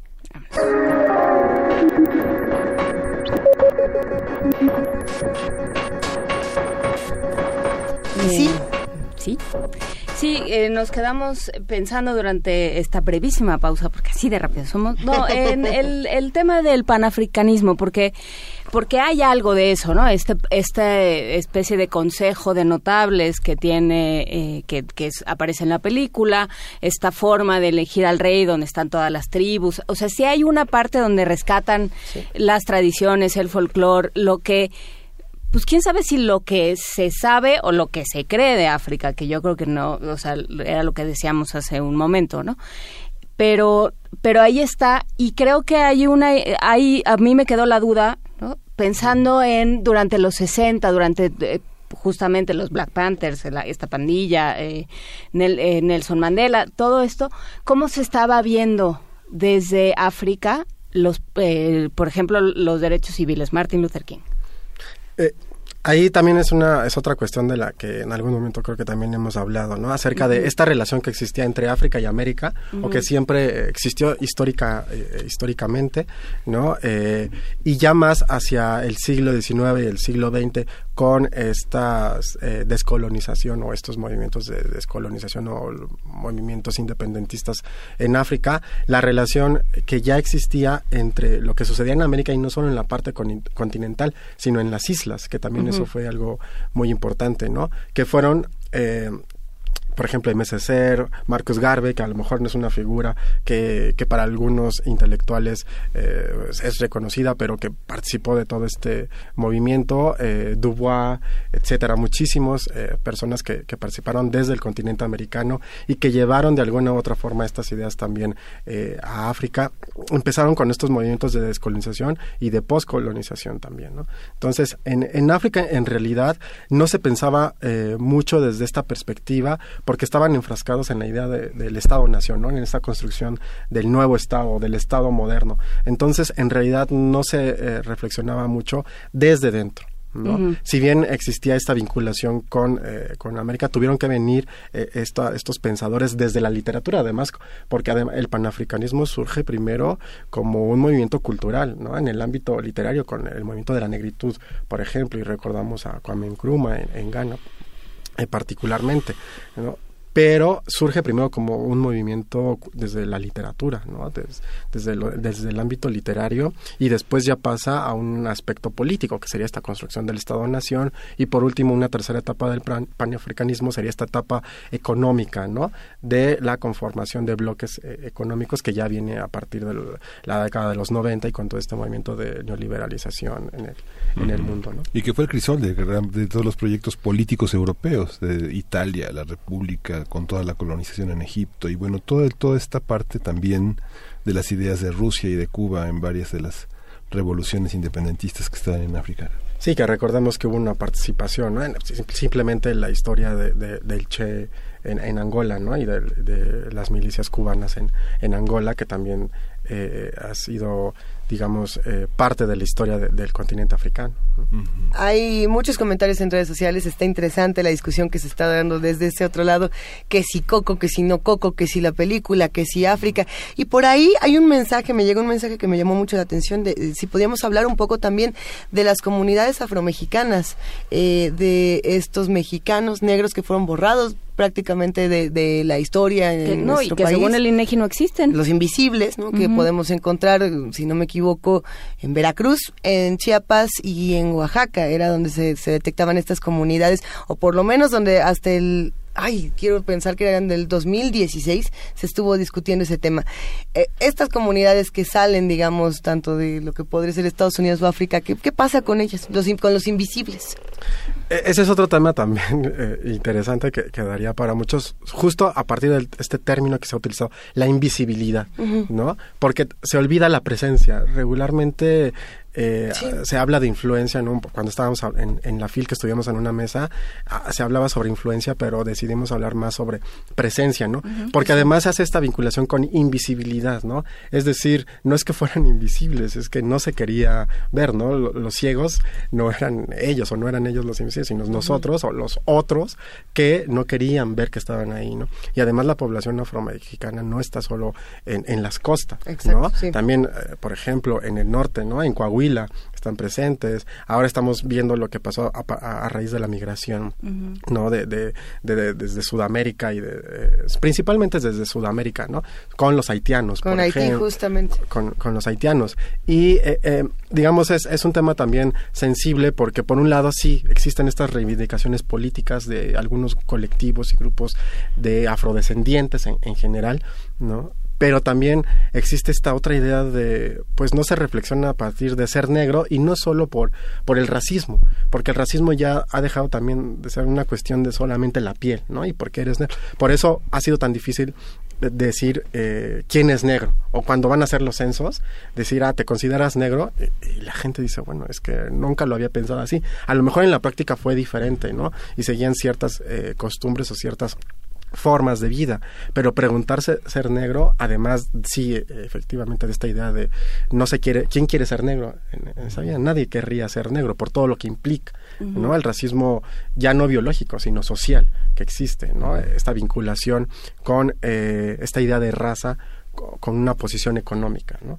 Entonces, esta, esta cuestión de los afrodescendientes, que ya hay hasta un decenio de los afrodescendientes, esta idea de poner un monumento en Nueva York para recordar, ¿no? Lo que sucedió con todos los esclavos, que bueno, no sé qué, qué tanto pueda llegar a ayudar un monumento para, para esto. Entonces, es, es algo complicado porque existen varias voces también en ese sentido, ¿no? Aquellos que sí pugnan por estas reivindicaciones políticas, por espacios, para obtener recursos además y todo lo que implica eso, y aquellos que siempre han vivido de esa misma manera y que están ahí. Y es que hay una parte en la película que es muy importante, que es esta división entre este Killmonger y Chala, que es eh, nos han quitado todo, vamos a quemar el pla- voy a quemar el planeta si soy el rey y vamos a empezar de nuevo.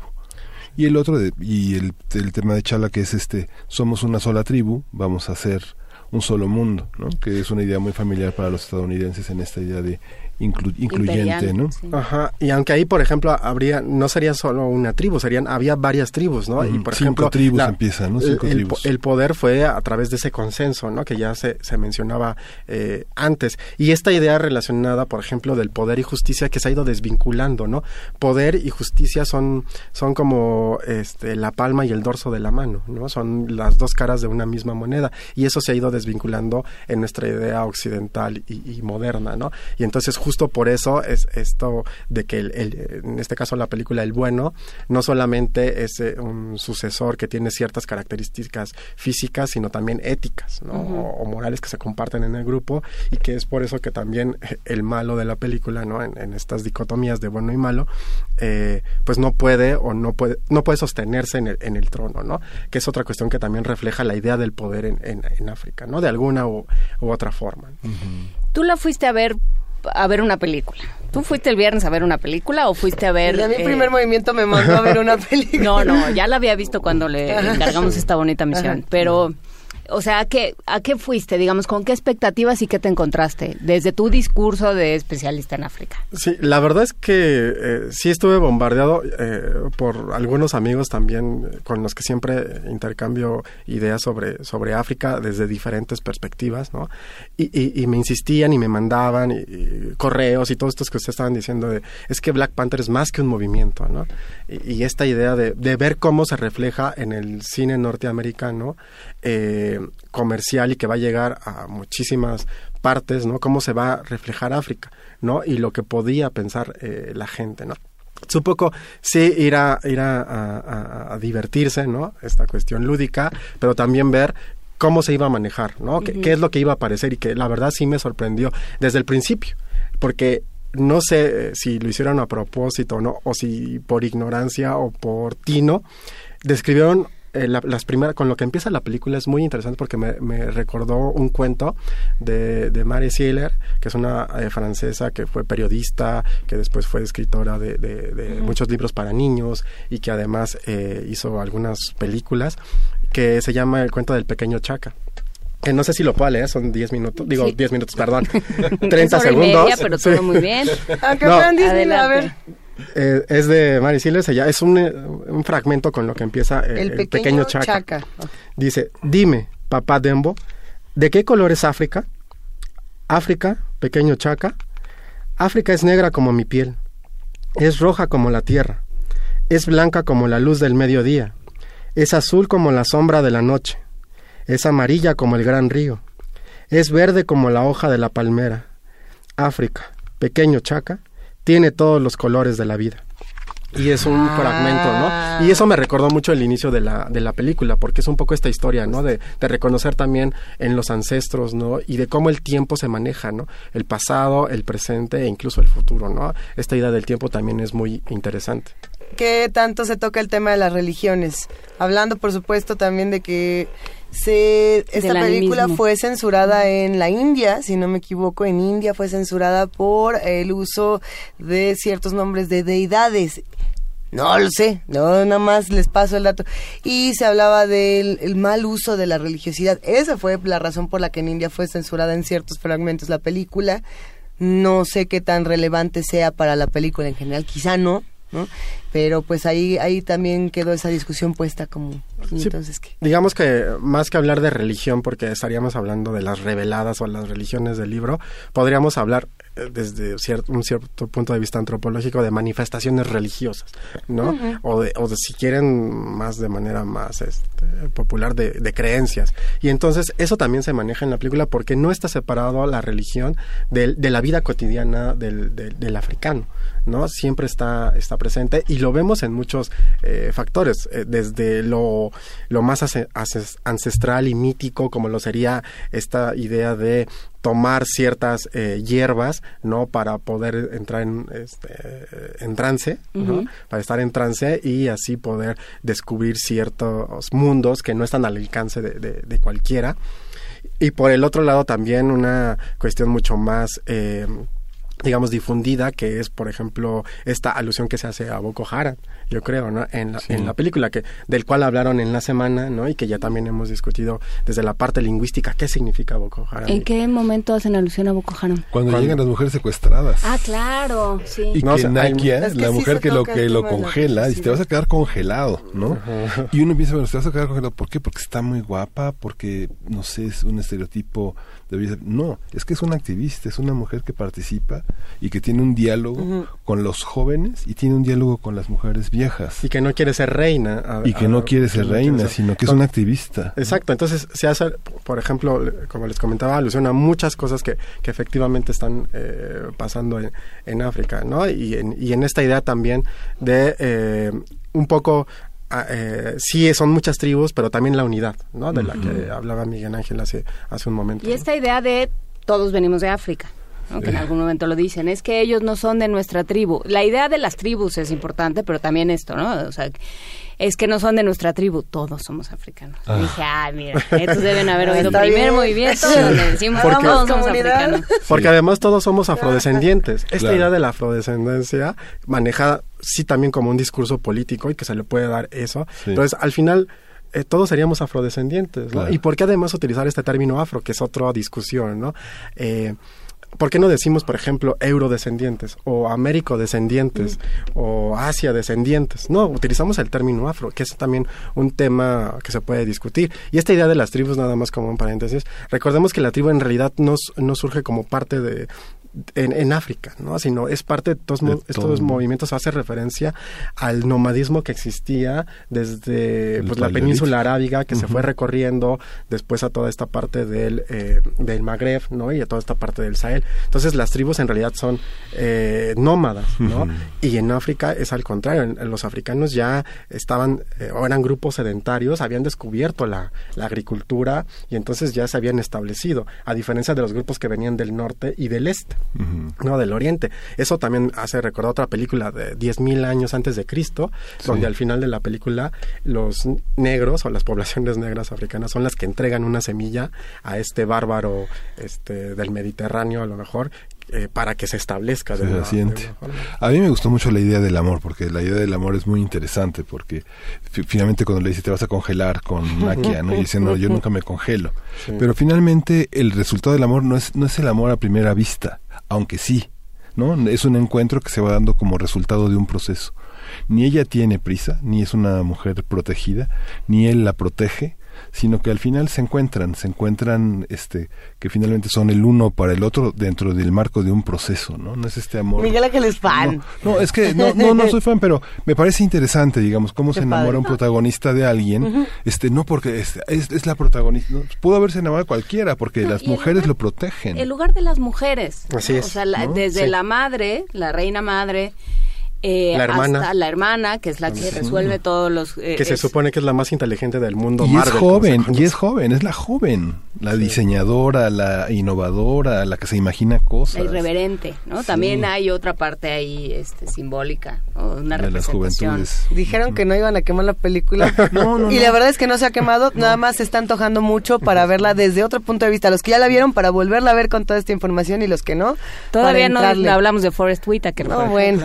Eh, hay una, una Wow, parte interesante, las influencias que puede tener una película como esta, no solamente eh, cinematográficas, sino históricas y también de, de otras latitudes. Por ahí el director, justamente Ryan Coogler, en una entrevista dijo que esta película estaba inspirada en otra película, que en el 2016 tuvo una nominación al Oscar y esta película es, un- es colombiana, se llama El abrazo de la serpiente. ¿Alguien la llegó a ver por ahí? Bueno, El abrazo de la serpiente es una película del colombiano Ciro Guerra y justamente habla de procesos eh, colonialistas colonizadores de- desde el punto de vista de Sudáfrica, de perdón, de Sudamérica. Y lo que lo que decía el director de Black Panther en esta entrevista es no somos tan diferentes, ¿verdad? No somos tan diferentes tanto los africanos como los americanos, como los asiáticos, en fin. Pero hay un- una relación muy interesante eh, también entre lo que puede pasar en África como lo que puede pasar en Sudamérica. Políticamente hablando, que también le cae a los sudamericanos una película como esta, tan- pensando en todas las modificaciones geopolíticas, todo el movimiento que tenemos en México para abajo, en fin, eh, ¿le entra o, no nos queda bien? Pues es que sí, por un lado, eh, tenemos, podemos entrar en este discurso latinoamericanista. ¿No? Que, que, que- que es cierto, porque además en Sudamérica eh, están poblaciones afrodescendientes muy marcadas, ¿no? Eh, hay ciudades completas, ¿no? Est- eh, lo tenemos marcado y nos llega hasta México a través del, del Caribe, ¿no?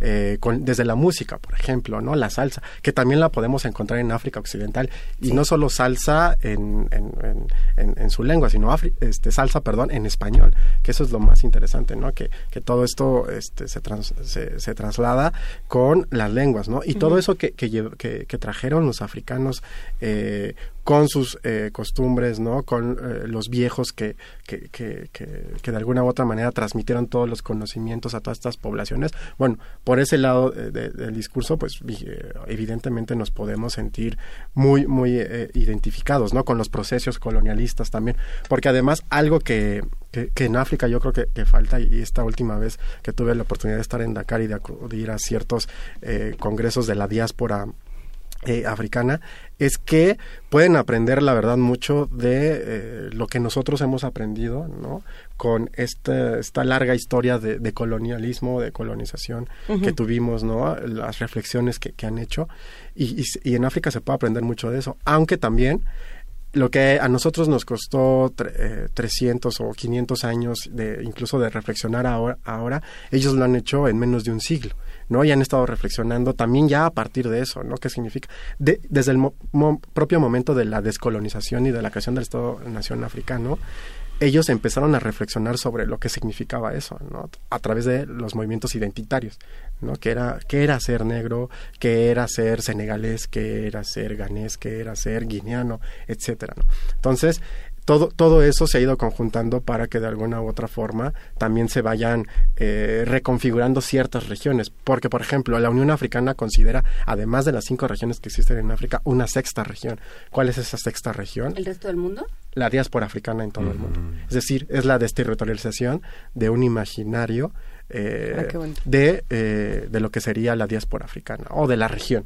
¿no? Hablar también de región, ¿qué es una región? Una región no está circunscrita a un espacio, ¿no? Por eso tenemos, por ejemplo, colectivos o comunidades, incluso aquí en México, de, no sé, de, de Chihuahua, de Oaxaca, de Guerrero, que ayudan a sus propios, eh, digamos, eh, eh, eh, paisanos, ¿no? Que están en la Ciudad de México, por ejemplo. ¿No? Y Hay una cosa que también me gustó mucho, que es el tema del honor, de la dignidad y de la justicia, cuando los dos eh, hermanos grandes, poderosos, eh, pelean en un duelo donde el justo pierde. Y justamente recordaba cómo fue...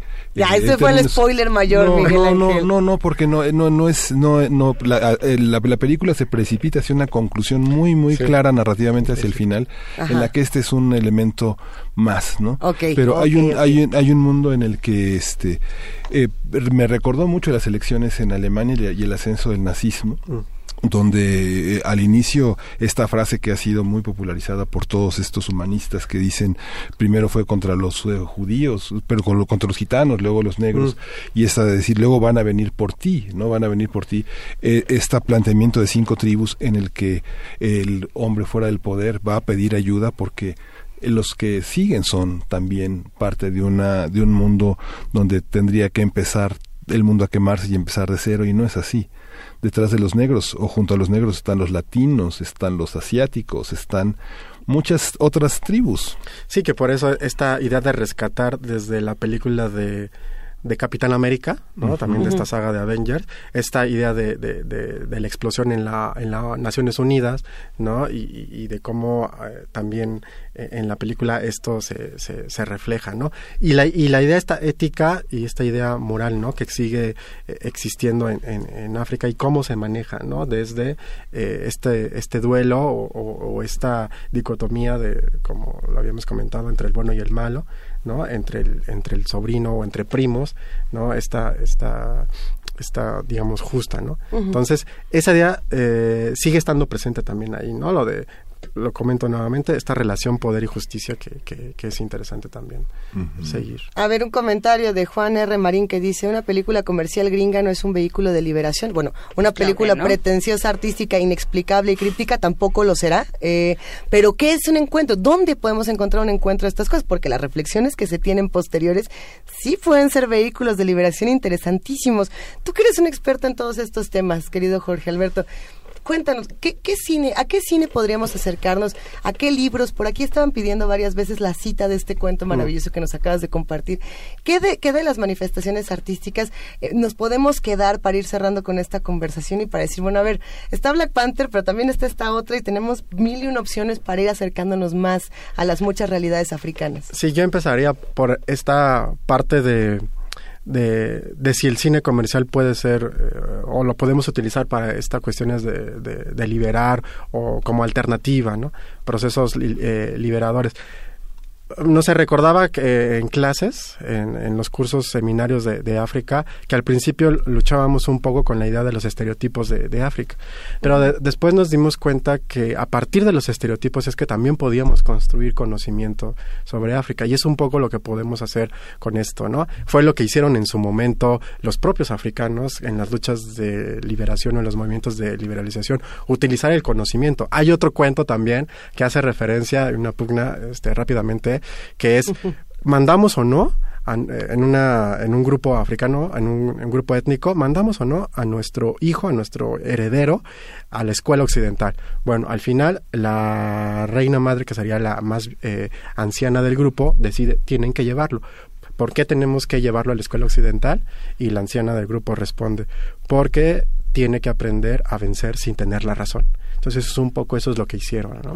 Utilizar sus mismas herramientas. Y eso fue también eh, eh, lo que aprendieron los colonizadores, porque África se colonizó gracias a eso, a que los europeos estudiaron perfectamente África y con sus mismas herramientas de poder y de justicia, eh, un poco pervirtiéndolas, eh, pu- pudieron colonizar. Por otro lado, traje dos libros a propósito de eso. No sobre venía preparado, pero... no venía preparado, pero el cine en África ya existía, ¿no? Desde los años Ándele. 55, institucionalmente, desde los años, desde 1955, se institucionaliza esto de- del cine. No puedo hablar de una industria en África del cine porque en realidad, con excepción de Nigeria, que es la segunda industria mundial, ¿no? Este, eh, Nollywood, que después de Bollywood es la segunda in- industria y que además Nigeria tiene, es, eh, Nigeria es como el Estados Unidos para nosotros. Entonces, en Nigeria en música, en cine, moda, etcétera, está permeando, ¿no? Además de Côte d'Ivoire, es eh, Nigeria. Entonces, 1955, puedo destacar tres... Costa de eh, Marfil. eh, exacto, ¿no? Porque digo Côte d'Ivoire porque Sí. no existe traducción, ¿no? Sí. Entonces, eh, digamos, eh, eh, lo políticamente correcto y lo diplomáticamente correcto es decir Côte d'Ivoire. Entonces, bueno, eso, eh, tres, tres, al menos tres directores o algunos directores, digamos, el, como el, el, el, el más antiguo es Ousmane Sembene de Senegal, que tiene muchísimas películas muy eh, interesantes. También está alguien de, de, eh, de Burkina Faso que acaba de morir, que se llama Idrissa Ouedraogo, que, que murió recientemente, creo que fue la semana pasada. Idrissa Ouedraogo. Idrissa Buenaví. Otro de Mali, otro cineasta de Mali, eh, Suleiman Cissé. ¿No? Que también tiene películas muy interesantes, que son películas que pueden rayar en lo documental y que a veces las personas eh, pudieran, no tienen muchos diálogos. Las películas eh, en, en, África no tienen a veces muchos diálogos, ¿no? Eh, y eso se refleja incluso en los cineastas europeos que hacen películas sobre África. Recuerdo en este momento Bluebeard, que se pasó en la Cineteca, que es de un belga y que un cineasta belga y que también no, no tiene muchos diálogos, pero es muy, muy interesante, ¿no? Muchas gracias. No, gracias a ustedes. Primer movimiento. Hacemos comunidad. Pues sí, justamente Pantera Negra, esta conversación que despertó muchos sentimientos, hubo quien dijo que por qué estábamos hablando de este tema, que eran, eran simplemente eh, fantasías hollywoodenses, que eran eh, cosas muy comerciales. Y sin embargo ahí hubo una serie de puntos de reflexión y por supuesto África forma parte de nuestras reflexiones cotidianas, como muchísimas otras cosas estaremos transmitiendo, recuerde, toda esta semana vamos a estar grabados y nos escuchamos muy pronto. Visítenos mañana aquí en Primer Movimiento. Esto fue Primer Movimiento, El Mundo desde la Universidad. Radio UNAM presentó Primer Movimiento, El Mundo desde la Universidad.